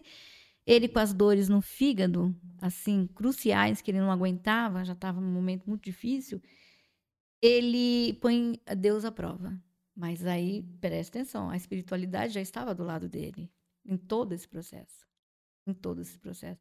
Aí ele ele fala, né, naquele momento ele põe um copo de água do lado dele e ele ele fala: "Se Deus existe mesmo, né, que em cinco minutos essa água é, tem um remédio necessário para tirar minha dor. Aí, cravado, cinco minutos, ele marcou. Ele tomou a água que tinha uma coloração diferente e tinha um gosto amargo. É. Só que não deu tempo nem dele pensar. A dor dele sumiu assim. Na hora. Na hora. Aí dali ele ficou alucinado com a ideia, ele ficou louco com aquela situação. Ele falou: Isso não é possível, não é possível. Aí é que ele foi mergulhar no estudo. Mergulhar no estudo, no espiritismo. Aí ele foi entender. Aí ele foi entender por que que tinham tantas dores, por que que ele estava daquela forma, sabe? Por que que ele sofria tanto? Por que o mal de Hansen? Uhum. Né? Se ele ateava fogo nas pessoas lá. Então já foi, já foi uma prova ali, uma expiação. Ele mesmo. Porque ele, ele, ele fez as pessoas sofrerem, sofrerem muito na pele, muito, né? Muito, muito, muito na pele. É. Né? Então aquilo lá estava expurgando no corpo dele e dores dilacerantes. Dores assim horríveis que ele tinha que tomar remédios um atrás do outro, que não aguentava da dor que ele sofria com a doença. E naquela época, Éder, não esquece que a, ah. o medicamento que a gente tem hoje a gente não tinha naquela época. É diferente. E a doença era tratada diferente. Hoje tem cura. Uhum. Mas imagina você naquela época, como é que era tudo isso? É, e a, além da dor, eu fico imaginando, Adriana, que além da dor física uhum. da, da, doença, é, é, essa dor moral. Sim. De, porque, vamos supor, Sim. ele tinha planos, né? Sim. Na sociedade. Sim, até, tinha. Jovem ali, Sim. 28 anos, Sim. né? Até 30 ali, Sim. né? Que ele perde a primeira esposa. Mas ele tinha planos ali tinha, dentro lógico. da cidade e tal. E então, ele ser arrancado do convívio social também é uma dor moral muito grande, sim, né? Sim, sim. Mas esse foi uma das maiores provas dele. Uhum. Essa foi a maior prova. E também vamos falar a maior expiação também. Uhum. Porque ele teve que sair do convívio da sociedade, da comunidade. Um homem tão inteligente, um homem tão capaz. Um homem que fazia tudo. Um homem que ele tinha, assim... É podia falar, né, um caminho iluminado pela frente, né, uhum. dentro das questões materiais até. Isso. Só que ele não conseguiu. Né? Aí é que entra realmente o que a gente está falando nessa noite, sobre a prova e a expiação de tudo isso. Né? E ele estava passando. E lá em Pirapitingui, tinha pessoas que eram adeptos ao espiritismo, só que era escondido, era enrustido. Uhum. Depois é que ele foi descobrir lá dentro mesmo do sanatório. Aí ele começa, né, que é o asilo colônia que a gente fala, né? Ele começa a fazer esses estudos, a, a criar um grupo. esse grupo, a criar o grupo. Entende? Aí ele começa a participar. E outra coisa que ele fez, que foi muito legal. O que, que Jesus fez para ajudar essas pessoas com, com a lepra, com o mal de Hansen? Ele foi atrás de procurar ajuda em outros grupos espíritas. Então, olha como ele já mudou totalmente a visão dele de ser nessa terra de, de prova e expiação. Ele entendeu naquele momento que ele precisava ajudar as pessoas. Aí ele foi em busca de pessoas que pudessem ajudar. E ele fez isso com as caravanas espíritas visitando esses, esses asilos colônia. E quem trouxe isso, essa visitação, foi Jesus Gonçalves. Porque ele queria acabar com o preconceito e acabar com todo aquele estigma que tinha da pessoa que tinha o, o mal de Hansen. De ter que ficar isolado. Isolado da sociedade. Então, ele não via aquilo de uma forma, né? To, o maior sofrimento, como você falou, era estar isolado da sociedade. Então, daí ele trouxe eh, essa, essas caravanas, não só em Parapindim, mas em outras colônias, asilo-colônias, todas elas recebiam, acabavam recebendo essas pessoas. E mais do que isso, o Jesus, ele conseguiu trazer é, benefícios, empreendimentos, doações, até então eles não tinham. Era tudo meio assim que, sabe, o município ajudava, mas era aquela coisa meio ralinha, como a gente está acostumado, né? Uhum. né? É. Então, daí a gente tem que pedir o quê? Doação. Então, daí ele, ele aprendeu, né, na realidade, duras penas, a, a fazer o bem, a caridade, através daquela dor que ele tinha e daquele entendimento que ele começou a ter daquele momento. Então, a, a vida dele é muito, muito, muito interessante. E ele acaba se consorciando, se casando com a irmã Ninita porque ela também deu tanta força, é, ajudou muito ele no, no, no, no leprosário lá, né? E, e, aí os dois se unem para cuidar e ajudar, né, as pessoas, corpo e espírito, né? E, e fazer aquele, aquela ajuda àqueles doentes. Então, assim, foi muito, muito, muito interessante essa vida de Jesus, né? Lá, eu até marquei alguns aqui, é, que entre alguns visitantes naquela época estava o José Herculano Pires, que a, a esposa ia junto, ele ia uhum. naquela caravana. Tinha o Pedro do Camargo Vinícius. Se a gente for procurar na, na, na nossa, né, na, na, nossa literatura, a gente vai encontrá-los. Romeu e Campo, eh, de Campos Vergal, né? É, ja, é, o Jair Jaime Junqueira, Pitt e tantos outros que ali iam para ajudá-lo. Que já começou até a se corresponder com bastante pessoas. Ele né? fez assim um manifesto naquela época para que as pessoas pudessem ser ajudadas. E ele estava no meio de tudo isso daqui. Então, aí ele funda um grupo espírita, Sociedade Espírita Santo Agostinho. O Santo Agostinho aparecendo de volta aí, né? que não é por acaso, que a gente sabe, mas ele, ele intuitivamente, ele funda essa sociedade, porque com certeza Santo Agostinho teve nesse processo todo o reencarnatório de, de Jesus Gonçalves, né, ajudando nesse processo, e ele funda esse centro aí, né, essa, a Sociedade Espírita Santo Agostinho. É, isso foi em 16 de julho de 1945.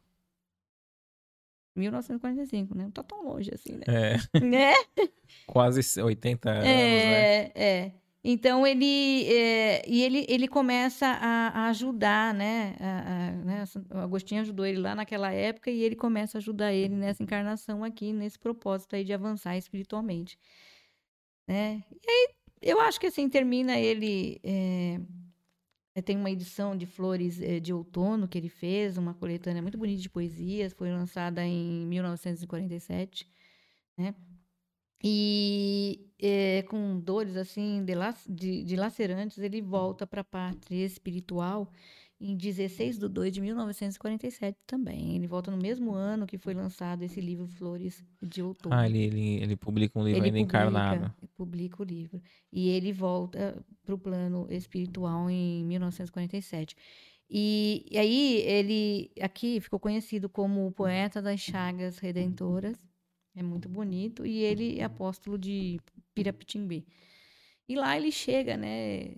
É, é, que a gente tem todo um, um, conhecimento que ele chega assim com ainda um mal moral, né? Da, uhum. De tudo, né? De tudo, de todos os feitos, né?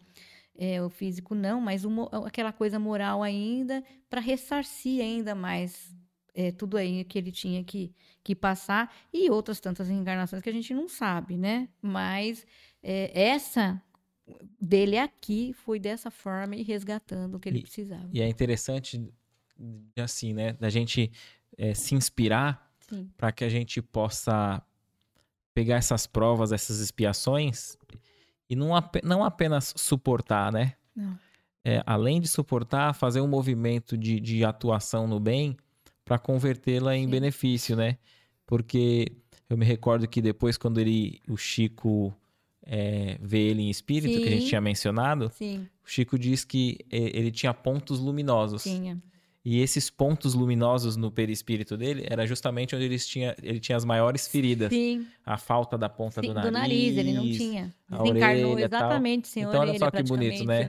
Aquilo que pra nós, encarnado, aquele nosso olhar materialista ainda, Sim, é dor, sim. é sofrimento, sim. é, é punição, que a gente viu Sim. que não é. Não, não. No plano espiritual, ele conseguiu converter isso, em luz. Luz. Em luz. Na realidade, ele, ele conhece, ele reconhece todo isso, tudo isso. E outra coisa, ele muda totalmente, ainda nessa encarnação, todo aquele, aquele ponto de, de, de, de conceitos que ele tinha no materialismo. De revolta, né? E de revolta, de não concordar, de não aceitar. Então, é, na hora que ele aceita Deus verdadeiramente, que ele, ele entende, aí ele. é Por isso que tem esses pontos luminosos dito por Chico Xavier. Porque ele já tinha a aceitação, ele aceitou. Quando ele desencarna, ele já tinha é, essa consciência da aceitação de tudo que ele tinha passado aqui. Então, ele aceitou tranquilamente. E, e ele, de, que precisava realmente passar por isso. Ele tinha que ter passado por isso. Então, é, é a aceitação. Isso aí que ele teve, ele teve pouco tempo Sim. de, de convertido, né? De, de, É. de, de espírita e fez muito, né? Muito. Porque, é, foi pouco tempo, né? Acho que ele deve ter desencarnado 45 anos. Foi pouco tempo, né? 45 anos, sei. Ele, ele, ele, ele, ele vai 30 anos até. Você vê. É. É pouco tempo. Então, aí, é, é, nesse curto espaço aí de tempo, ele conseguiu fazer muita coisa. Quantas pessoas. Pensa, naquela época tinha muitos dessas asilo-colônias espalhados no, no- em várias regiões do Brasil. As pessoas abandonadas lá dentro, né? abandonadas. Abandonadas. Então, imagine quantas pessoas não tinham. E na época, né? eh, se dizia contaminar, que ia contaminava, que isso não podia, não podia estar junto. Então, você imagina, né? O que que essa pessoa não tinha que esconder, o quanto que não escondiam essa pessoa do convívio da sociedade. Não, pior que isso não tem. Né? Tá aqui eu e você, tô com uma doença, ó, Adriana, da amanhã você vai ter que estar lá isolada, você não vai nem ver mais sua família. Doído, hein? É muito, doído. E eu, eu li também que a- aqueles que estavam com ele ali eram, eram soldados liderados Sim. liderado por eles, né? Sim. Então, assim, ele liderou as Sim. pessoas para fazer o mal Sim. e aí ele estava sendo convidado a continuar como um líder, todos resgatando, Sim. mas agora auxiliando eles como Sim. um líder pro bem, né? Isso mesmo. Na realidade, ele consegue também, através dessa liderança que ele tem, conquistar também essas pessoas para o bem. Uhum, isso, né? influenciar ele positivamente. influenciou positivamente. Tudo aquilo que ele fez negativamente, que ele vinha fazendo, né? Ele conseguiu, de uma certa maneira, né? Com todo aquele, né? É, porque ele era realmente líder, ele conseguiu persuadir, da- né? Persuasão e conseguiu mudar. E, e é a, é- a que vem e funda aqui junto é, é essa última esposa É dele. a última esposa, que é a Isabel Loriano, que a gente estava falando, que é a irmã Ninita. É essa que Ela teve deficiência visual? Visual, mas ela adquiriu a cegueira por conta do, do mal de Hansen. Tá. Então, daí ela conheceu eh, a dona Terezinha de Mello, que é uma das fundadoras do Emmanuel, junto com a mãe da dona Terezinha, eh, ela, ela fundou o Núcleo Espírita Emmanuel, Interessante. entendeu? É. é. Já, já, já tá bem velhinha, É, né? porque em 1983 foi fundado. Então Uhum. você vê que ela já era bem já de idade. Muito interessante. Antes da gente passar, Tá. quer concluir alguma coisa do, Não, do não, Jesus? Não, não, eu acho que é bem pra gente entender mais ou menos, né? Acho que deu pra dar uma, Muito bom. uma, uma geralzinho na vida de Jesus Gonçalves. Fica a, fica a sugestão de do leitura, livro. né? Do livro. Pessoal que. Ó, quem tiver interesse. Lado esquerdo, É. Kaique. Isso. Pessoal pesquisar e quiser ler, é, uma- é muito Jesus interessante. É lógico que não tem como trazer tudo É, aqui num Não bate-papo. dá, não dá. O livro é sempre muito rico. Isso, fica é a sugestão de legal. leitura. É, e é muito legal a gente entender como é que a pessoa vem para o espiritismo. Ele é clássico, né? Como é Uhum. que ele, como é que ele se identificou com o espiritismo? Como é que ele, ele adentrou o universo espírita? E tem que estar com a mente aberta Sim. para observar, né? é, Sim. essas experiências, né? De mediunidade, Sim. né? Dessas questões. Sim. A gente vai aqui agradecendo já a participação é. de todos, todos os comentários aqui. Vamos ver algumas perguntas, né?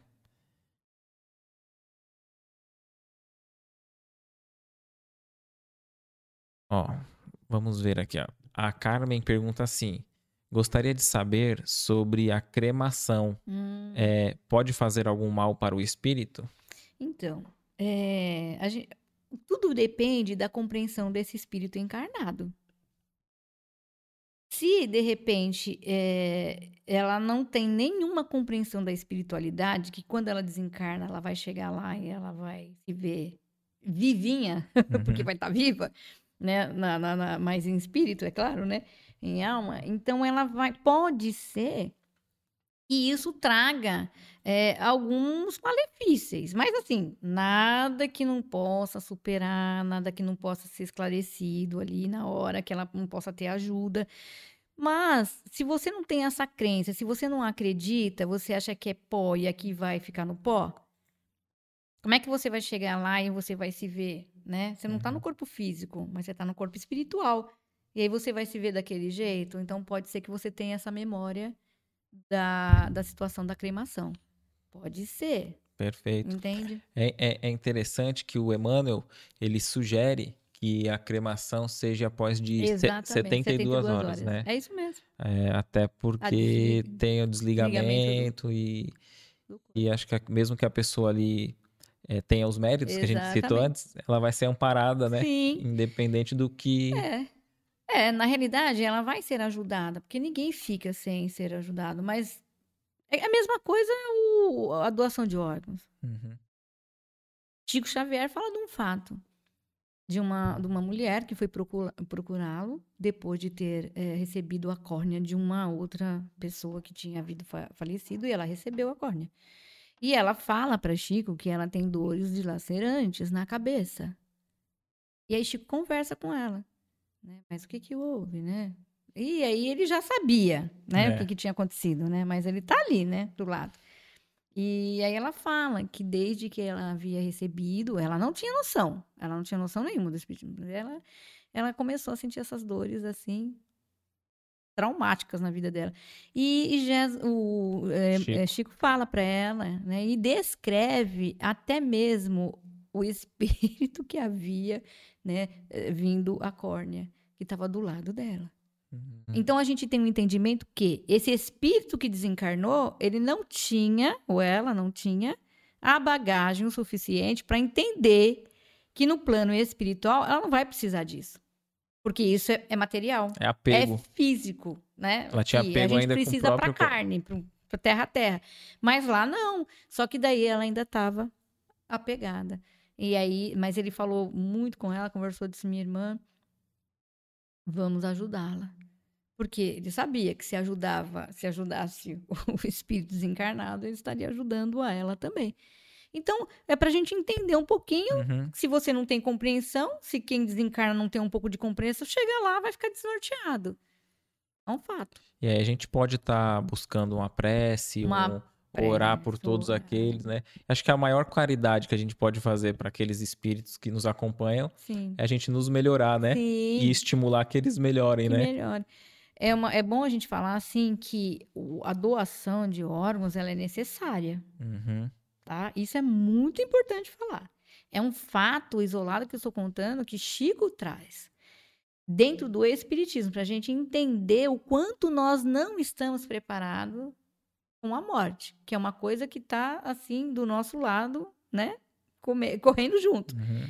Só que a, a doação de órgãos ela é extremamente necessária, ela é importante, porque a espiritualidade tem todo um respaldo em relação à doação de órgãos.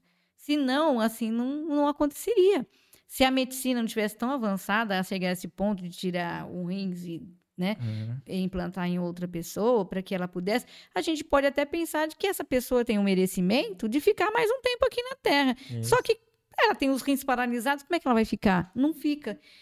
Mas ela tem a oportunidade de receber esse, esse rim. E é uma. e Já pensou a gente. Talvez a gente não é tão caridoso enquanto Sim, encarnado. Sim. E a gente poder fazer uma caridade desse tamanho, doando nosso, nossos órgãos, não né? é mesmo? É uma, é uma possibilidade, não. É uma benção, a gente. É oportunidade. uma oportunidade. Na realidade, é uma oportunidade. Mas veja bem, nós precisamos ter entendimento Uhum. de que quando eu sair daqui, lá eu não vou precisar nada dessa carne que eu tenho aqui. Isso não vai, não vai comigo, vai Uhum. ficar aqui. Perfeito. É o espírito só, né? Excelente, muito bem. A gente agradece aqui a participação da Carmen. É. Vamos vendo aqui. Deixa eu ver o sinal de internet. Hum.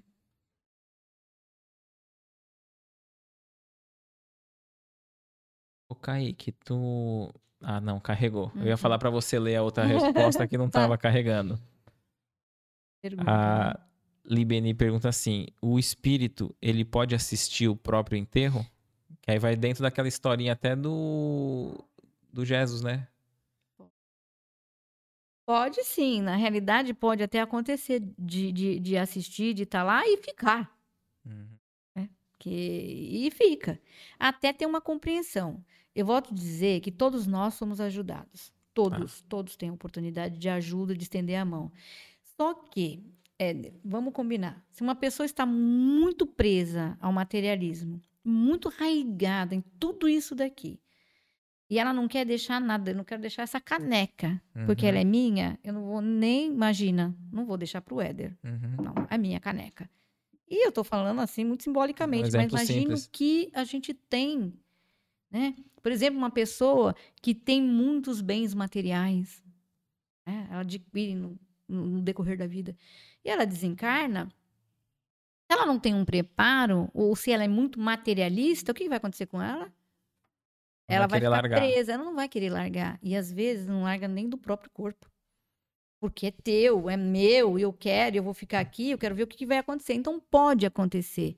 E pode também acontecer o contrário, do espírito ver ali, né, o, o seu enterro, tudo, e ali mesmo ele já ser ah, ajudado, orientado e ele aceitar a ajuda e naquele lugar, num, num lugarzinho que ele está mesmo, ele já pode ser encaminhado.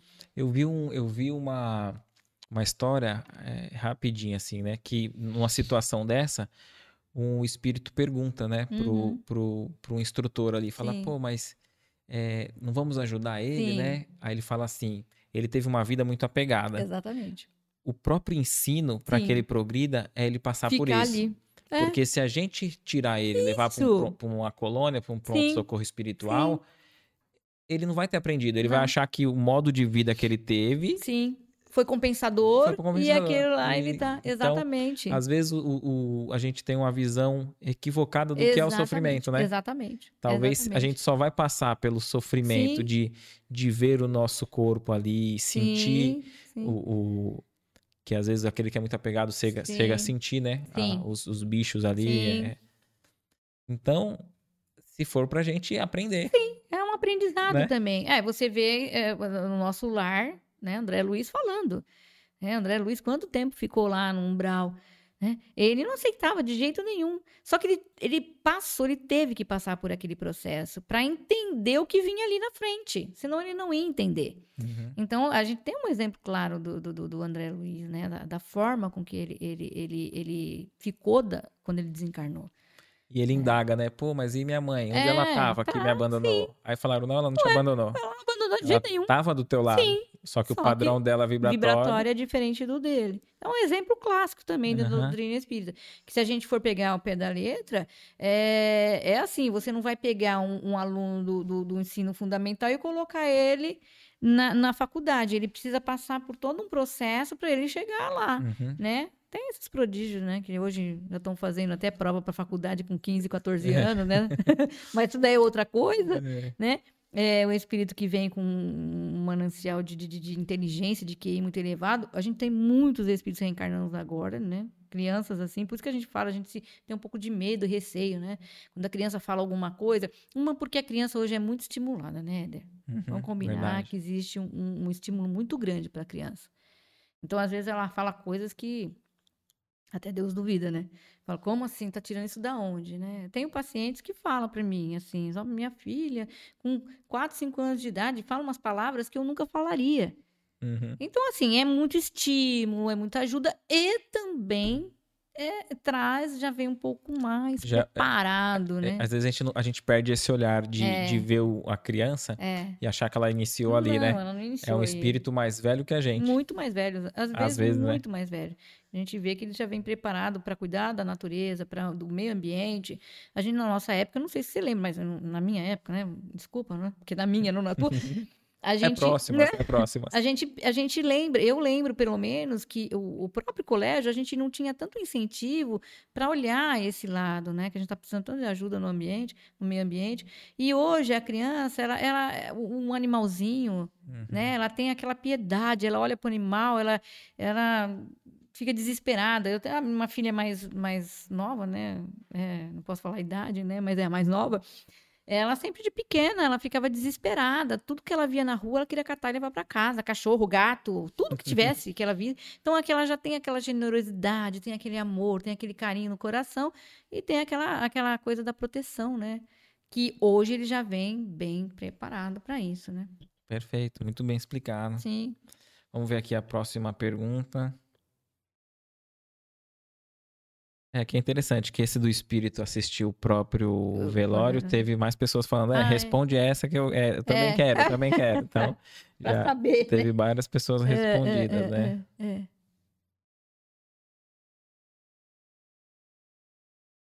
Ó, vamos hum. lá. A Glenda diz assim, ó, eu não consegui sair de um determinado lugar, por exemplo, eu não consigo sair do bairro onde eu cresci. Tá.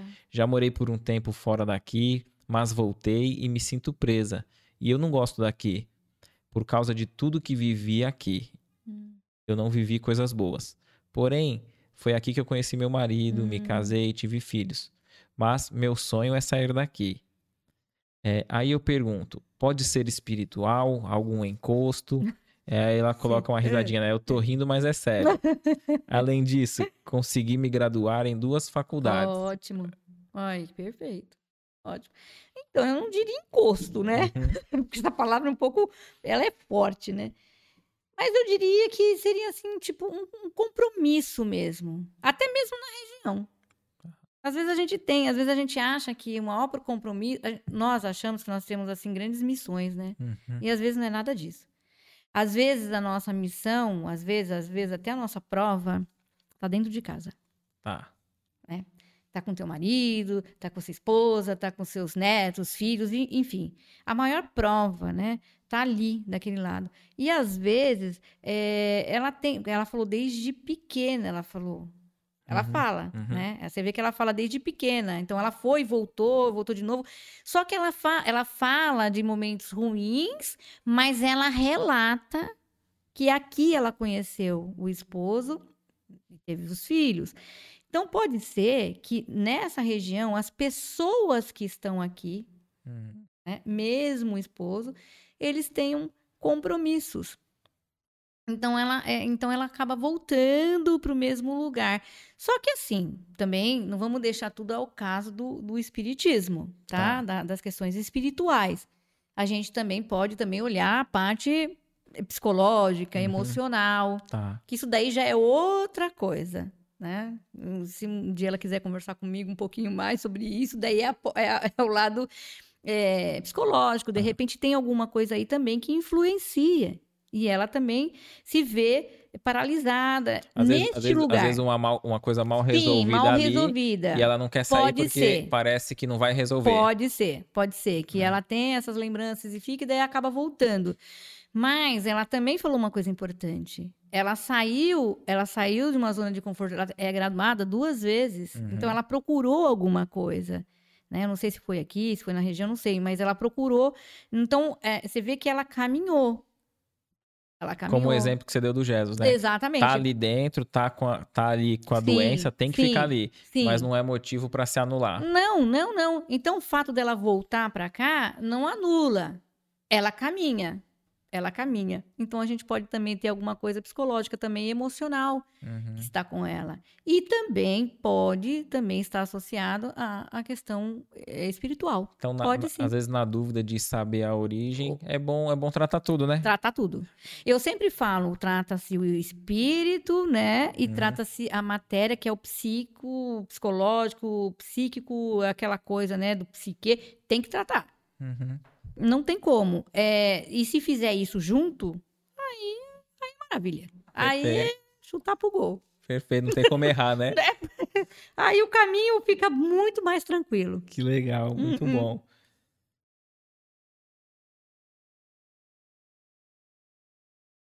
Aqui continuava? Hum. Ah, tá. Perfeito. Então vamos, vamos caminhando aqui, ó.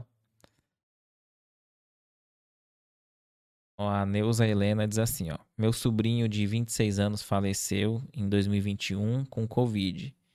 Ele e seus avós maternos. Recebi uma mensagem da avó dizendo que estavam bem, menos ele, que ele estava dando trabalho. O que isso significa? Como eu posso ajudar?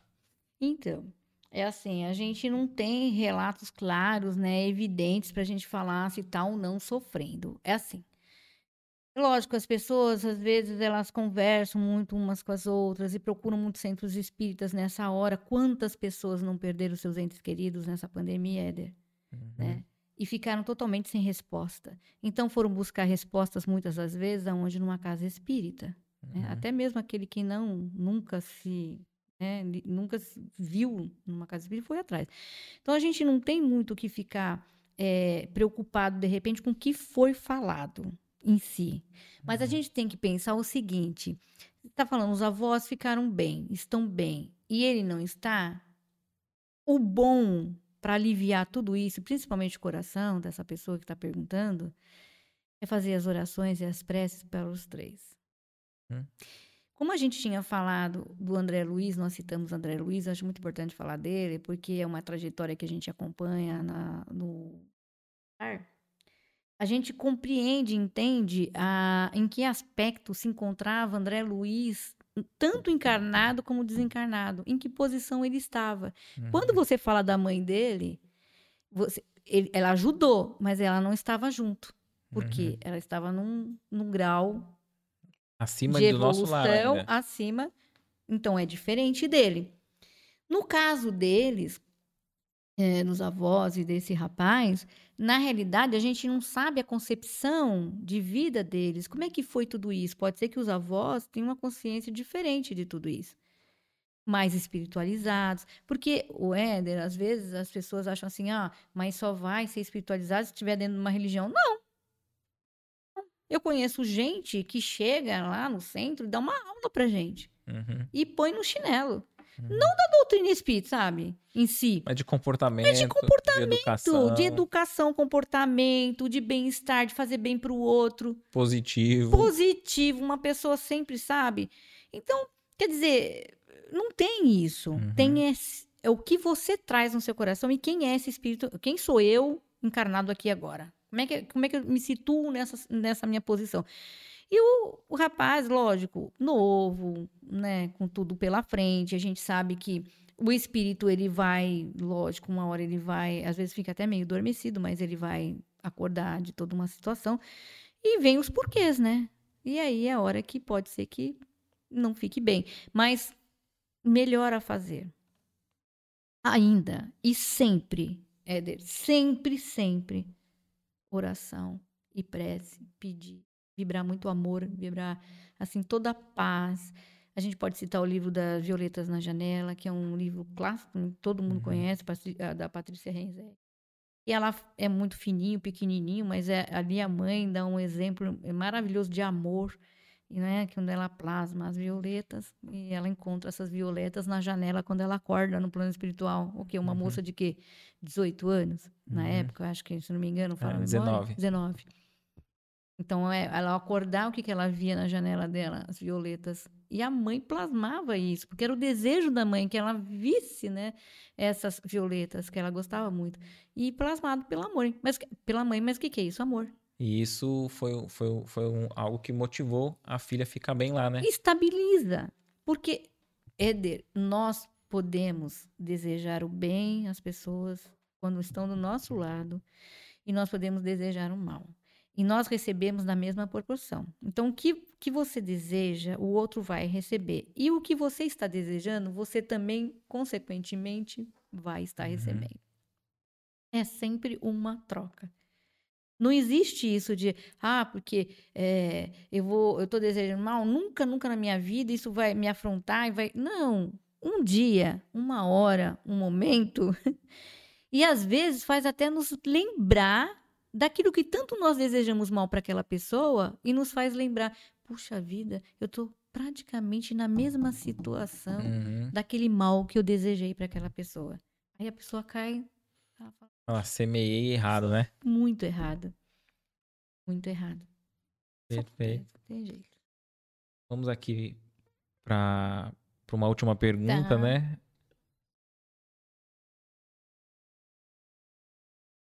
Teve uma que tem algumas aqui que eu tô pulando porque acabou já sendo respondida Tá. durante o bate-papo, tá?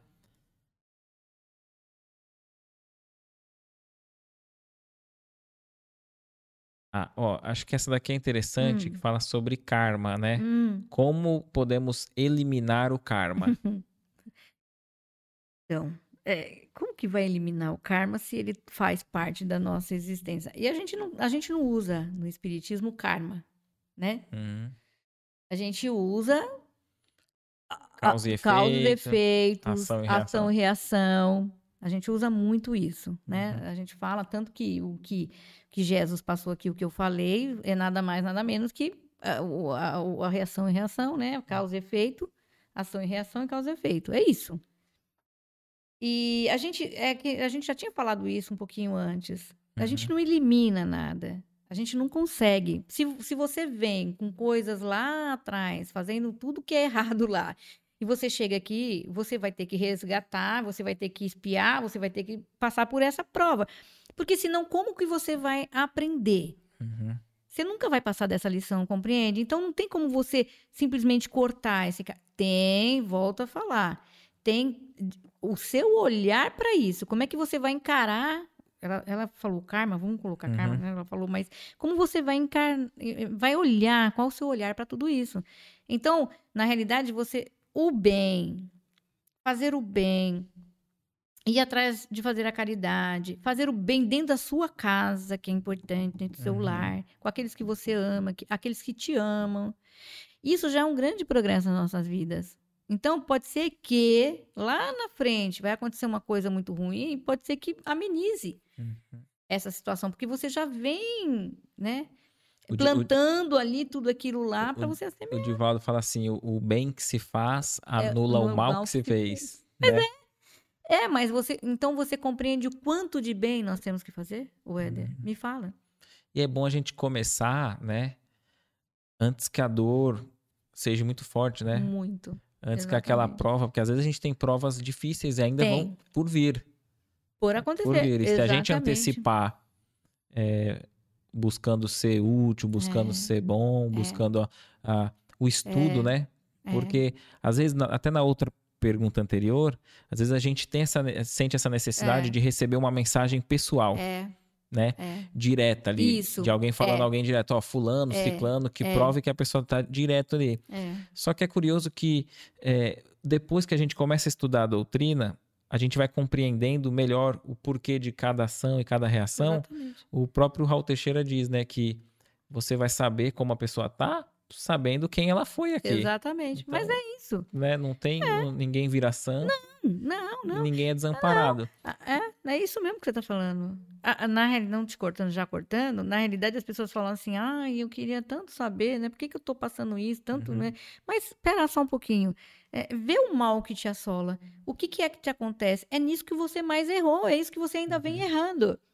É engraçado, eu vou te dar um exemplo assim muito clássico de que acontece muito aí. Por exemplo, o acontece com o homem também, não só com a mulher. Mas a mulher viveu com um homem dentro de, sei lá, casou 10 anos e anos. E o homem aprontou, aprontou, aprontou, aprontou, fez de tudo que se pode fazer. Separa, né? Uhum. Separa. Aí lá, a mulher sofre demais, né? Imagina, sofre, fica, né? Aquilo, aquilo, acabou o mundo.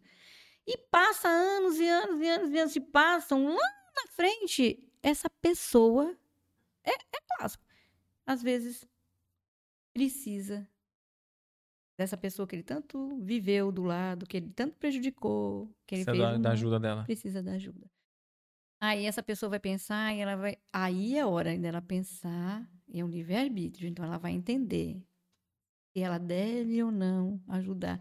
Mas será que não tem um compromisso esses dois? Será que é alguma coisa? Será? Daí para e pensa, será que esta pessoa lá no será que não fez um mal grande para ele, pior do que ele tenha feito ou ela tenha feito para ele agora? Uhum. Será que não era hora de se ajustar, talvez ajudar? Né? Tudo bem, não é um amor não mesmo, quebra-se, né, é, aquele cristal, o Do cristal, respeito, né? o respeito, né, é aquele cristalzinho lá que quebra, que é difícil juntar, mas se você tiver num, numa outra situação de vida, num outro entendimento, numa outra compreensão, você acaba estendendo a mão. Acho que o amor, ele, ele, ele passa para um outro patamar, né? Em vez de ser um, um, amor de posse, Não. é um amor de irmão, né? Muda totalmente muda totalmente.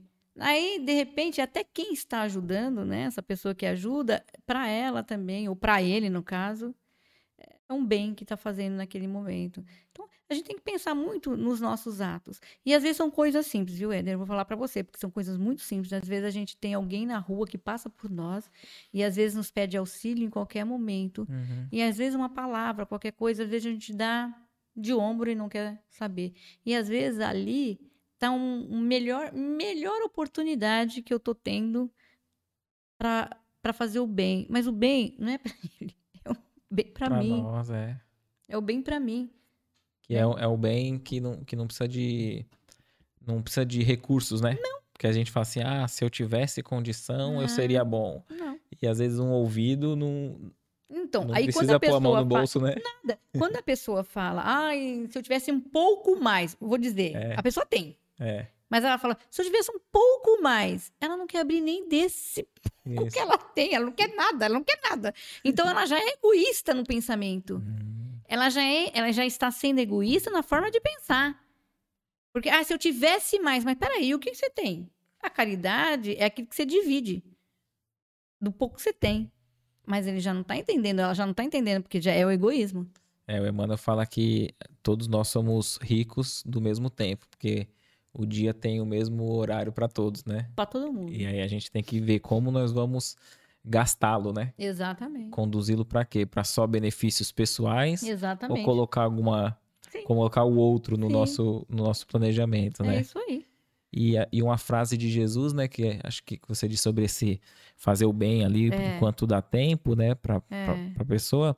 Será que não é aquela que ele diz assim, né? É, reconcilia-te com, o teu inimigo enquanto está a caminho. caminho. O inimigo não é alguém externo, longe, né? Às vezes é aquela, aquela pessoa difícil de convivência, tá né? lá do teu lado. Tá lá do teu lado.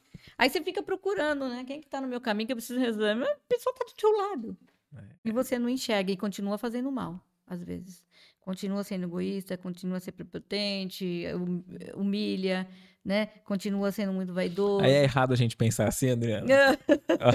Já sabe o que eu vou perguntar, né? Falar assim, meu, se eu não fizer o bem, eu vou reencarnar de novo junto.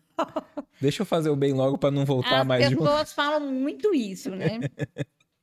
As pessoas temem, às se vezes. Faz logo bem para se é. livrar. Não, as pessoas às vezes temem o, o, o, isso tudo.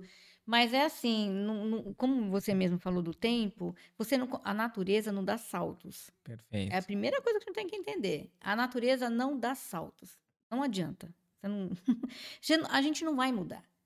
A gente fala, é fácil falar. Uhum. Mas a pôr a prática é muito difícil. Se a gente mudar um pouquinho, já. É o suficiente. Ah. Você entende? É o suficiente.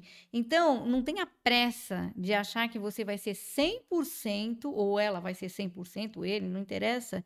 E que tudo isso vai, vai trazer um grande resgate, né? Que daí, quando vai para o espiritual, chega lá com, sabe, a oleurina na cabeça. Não é nada disso. Não vai chegar lá com. Não, você não é um santo. E nunca vai ser. Por, pelo menos, encarnando, reencarnando, encarnando, encarnando, não vai ser a gente tá, né, o que, o que prega a, doutrina é que a gente vai no, no, no, evoluir angelicalmente.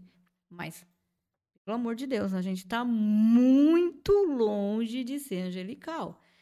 Então, por exemplo, se você tiver nessa encarnação a capacidade de mudar dois, um, alguma coisa errada que você faz, três, e você já parar e pensar. Você quer ver um exemplo? Uhum. Deixa eu te dar um exemplo. Gente, eu não sei se acho que não sei se eu tô passando da hora aí. Mas Não, fica tranquilo, no seu tempo. tá. Eh, Às vezes eu recebo muito pais e mães reclamando dos filhos.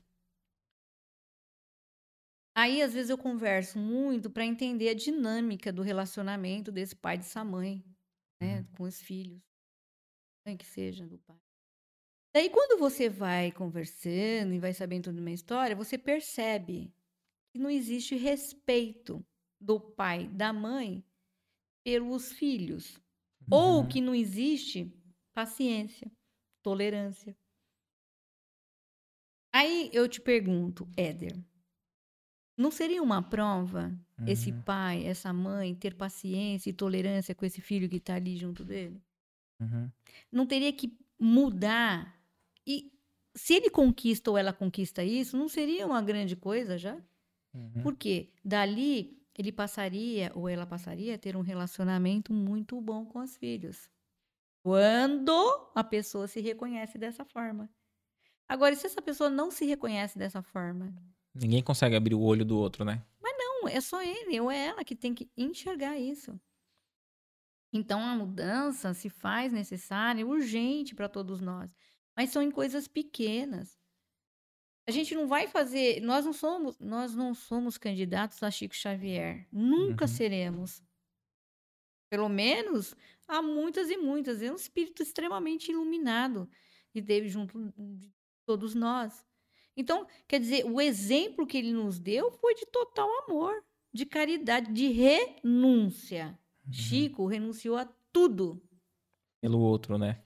Pelo outro. Ele não tinha nem um minuto pra ele, né? Não tinha nada para ele, né? Tanto que ele beijava a mão de todo mundo. Perguntaram para ele se não, não, não, não cansava de beijar a mão de todo mundo, se não sei o que. Ele falou: se eu pudesse, eu beijava, beijava os pés.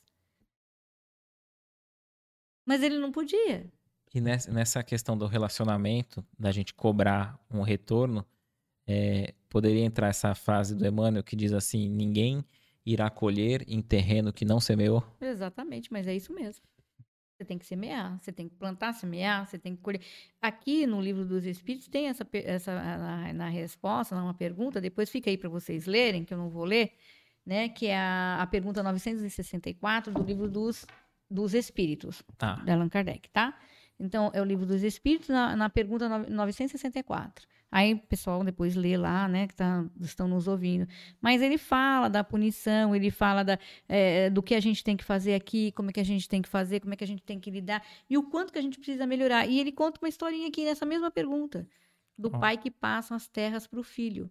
Olha, E o pai fala, aham, Eu tá. vou ler depois. Lê, lê depois. E ele fala o que tem que ser feito nessa terra para na velhice ele ter respaldo. Uhum. Então precisa saber o que, que esse filho vai fazer com essa terra. Simbolicamente. Me- Entendi. Lê depois, você vai ver que é muito interessante. Perfeito. Adriana, obrigado pela, Nada. pela participação, pelos esclarecimentos, né? A gente agradece a todos que, que acompanharam aqui, participaram, Sim. interagiram. A gente pede desculpa pela queda aí do sinal, né? Mas graças a Deus pudemos retomar. E os minutinhos finais, você que finaliza o podcast aí. Eu? Se você quiser falar, fica à vontade. Não, eu agradeço, viu, Éder, o convite.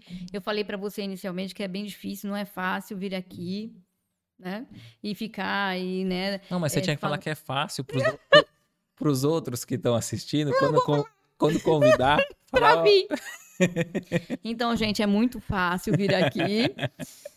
É, a gente tem que ter uma noção de que do que a gente está falando, do que a gente está fazendo aqui. Então, isso é muito importante, isso é preocupante. A gente precisa entender que quando nos convida, principalmente falar da doutrina e as pessoas nos ouvem, a gente tem que ter o cuidado do que falar. A gente precisa. Então, por isso que eu acho que, que dá um pouquinho de, né? na responsabilidade, Uma né? responsabilidade. Eu acredito que tudo que a gente faz na vida tem um teor da responsabilidade. E a doutrina espírita nos ensina isso. Tem que ter. Mas eu agradeço, viu, Éder? Muito, muito obrigada pela oportunidade, por eu estar aqui com vocês e passar por esse desafio, que eu acho que é, é válido. Então se prepara que logo mais a gente já marca um outro. Galera, muito Tchau, obrigado e Obrigada. pelo carinho. Na próxima quarta estaremos juntos novamente. Muita paz.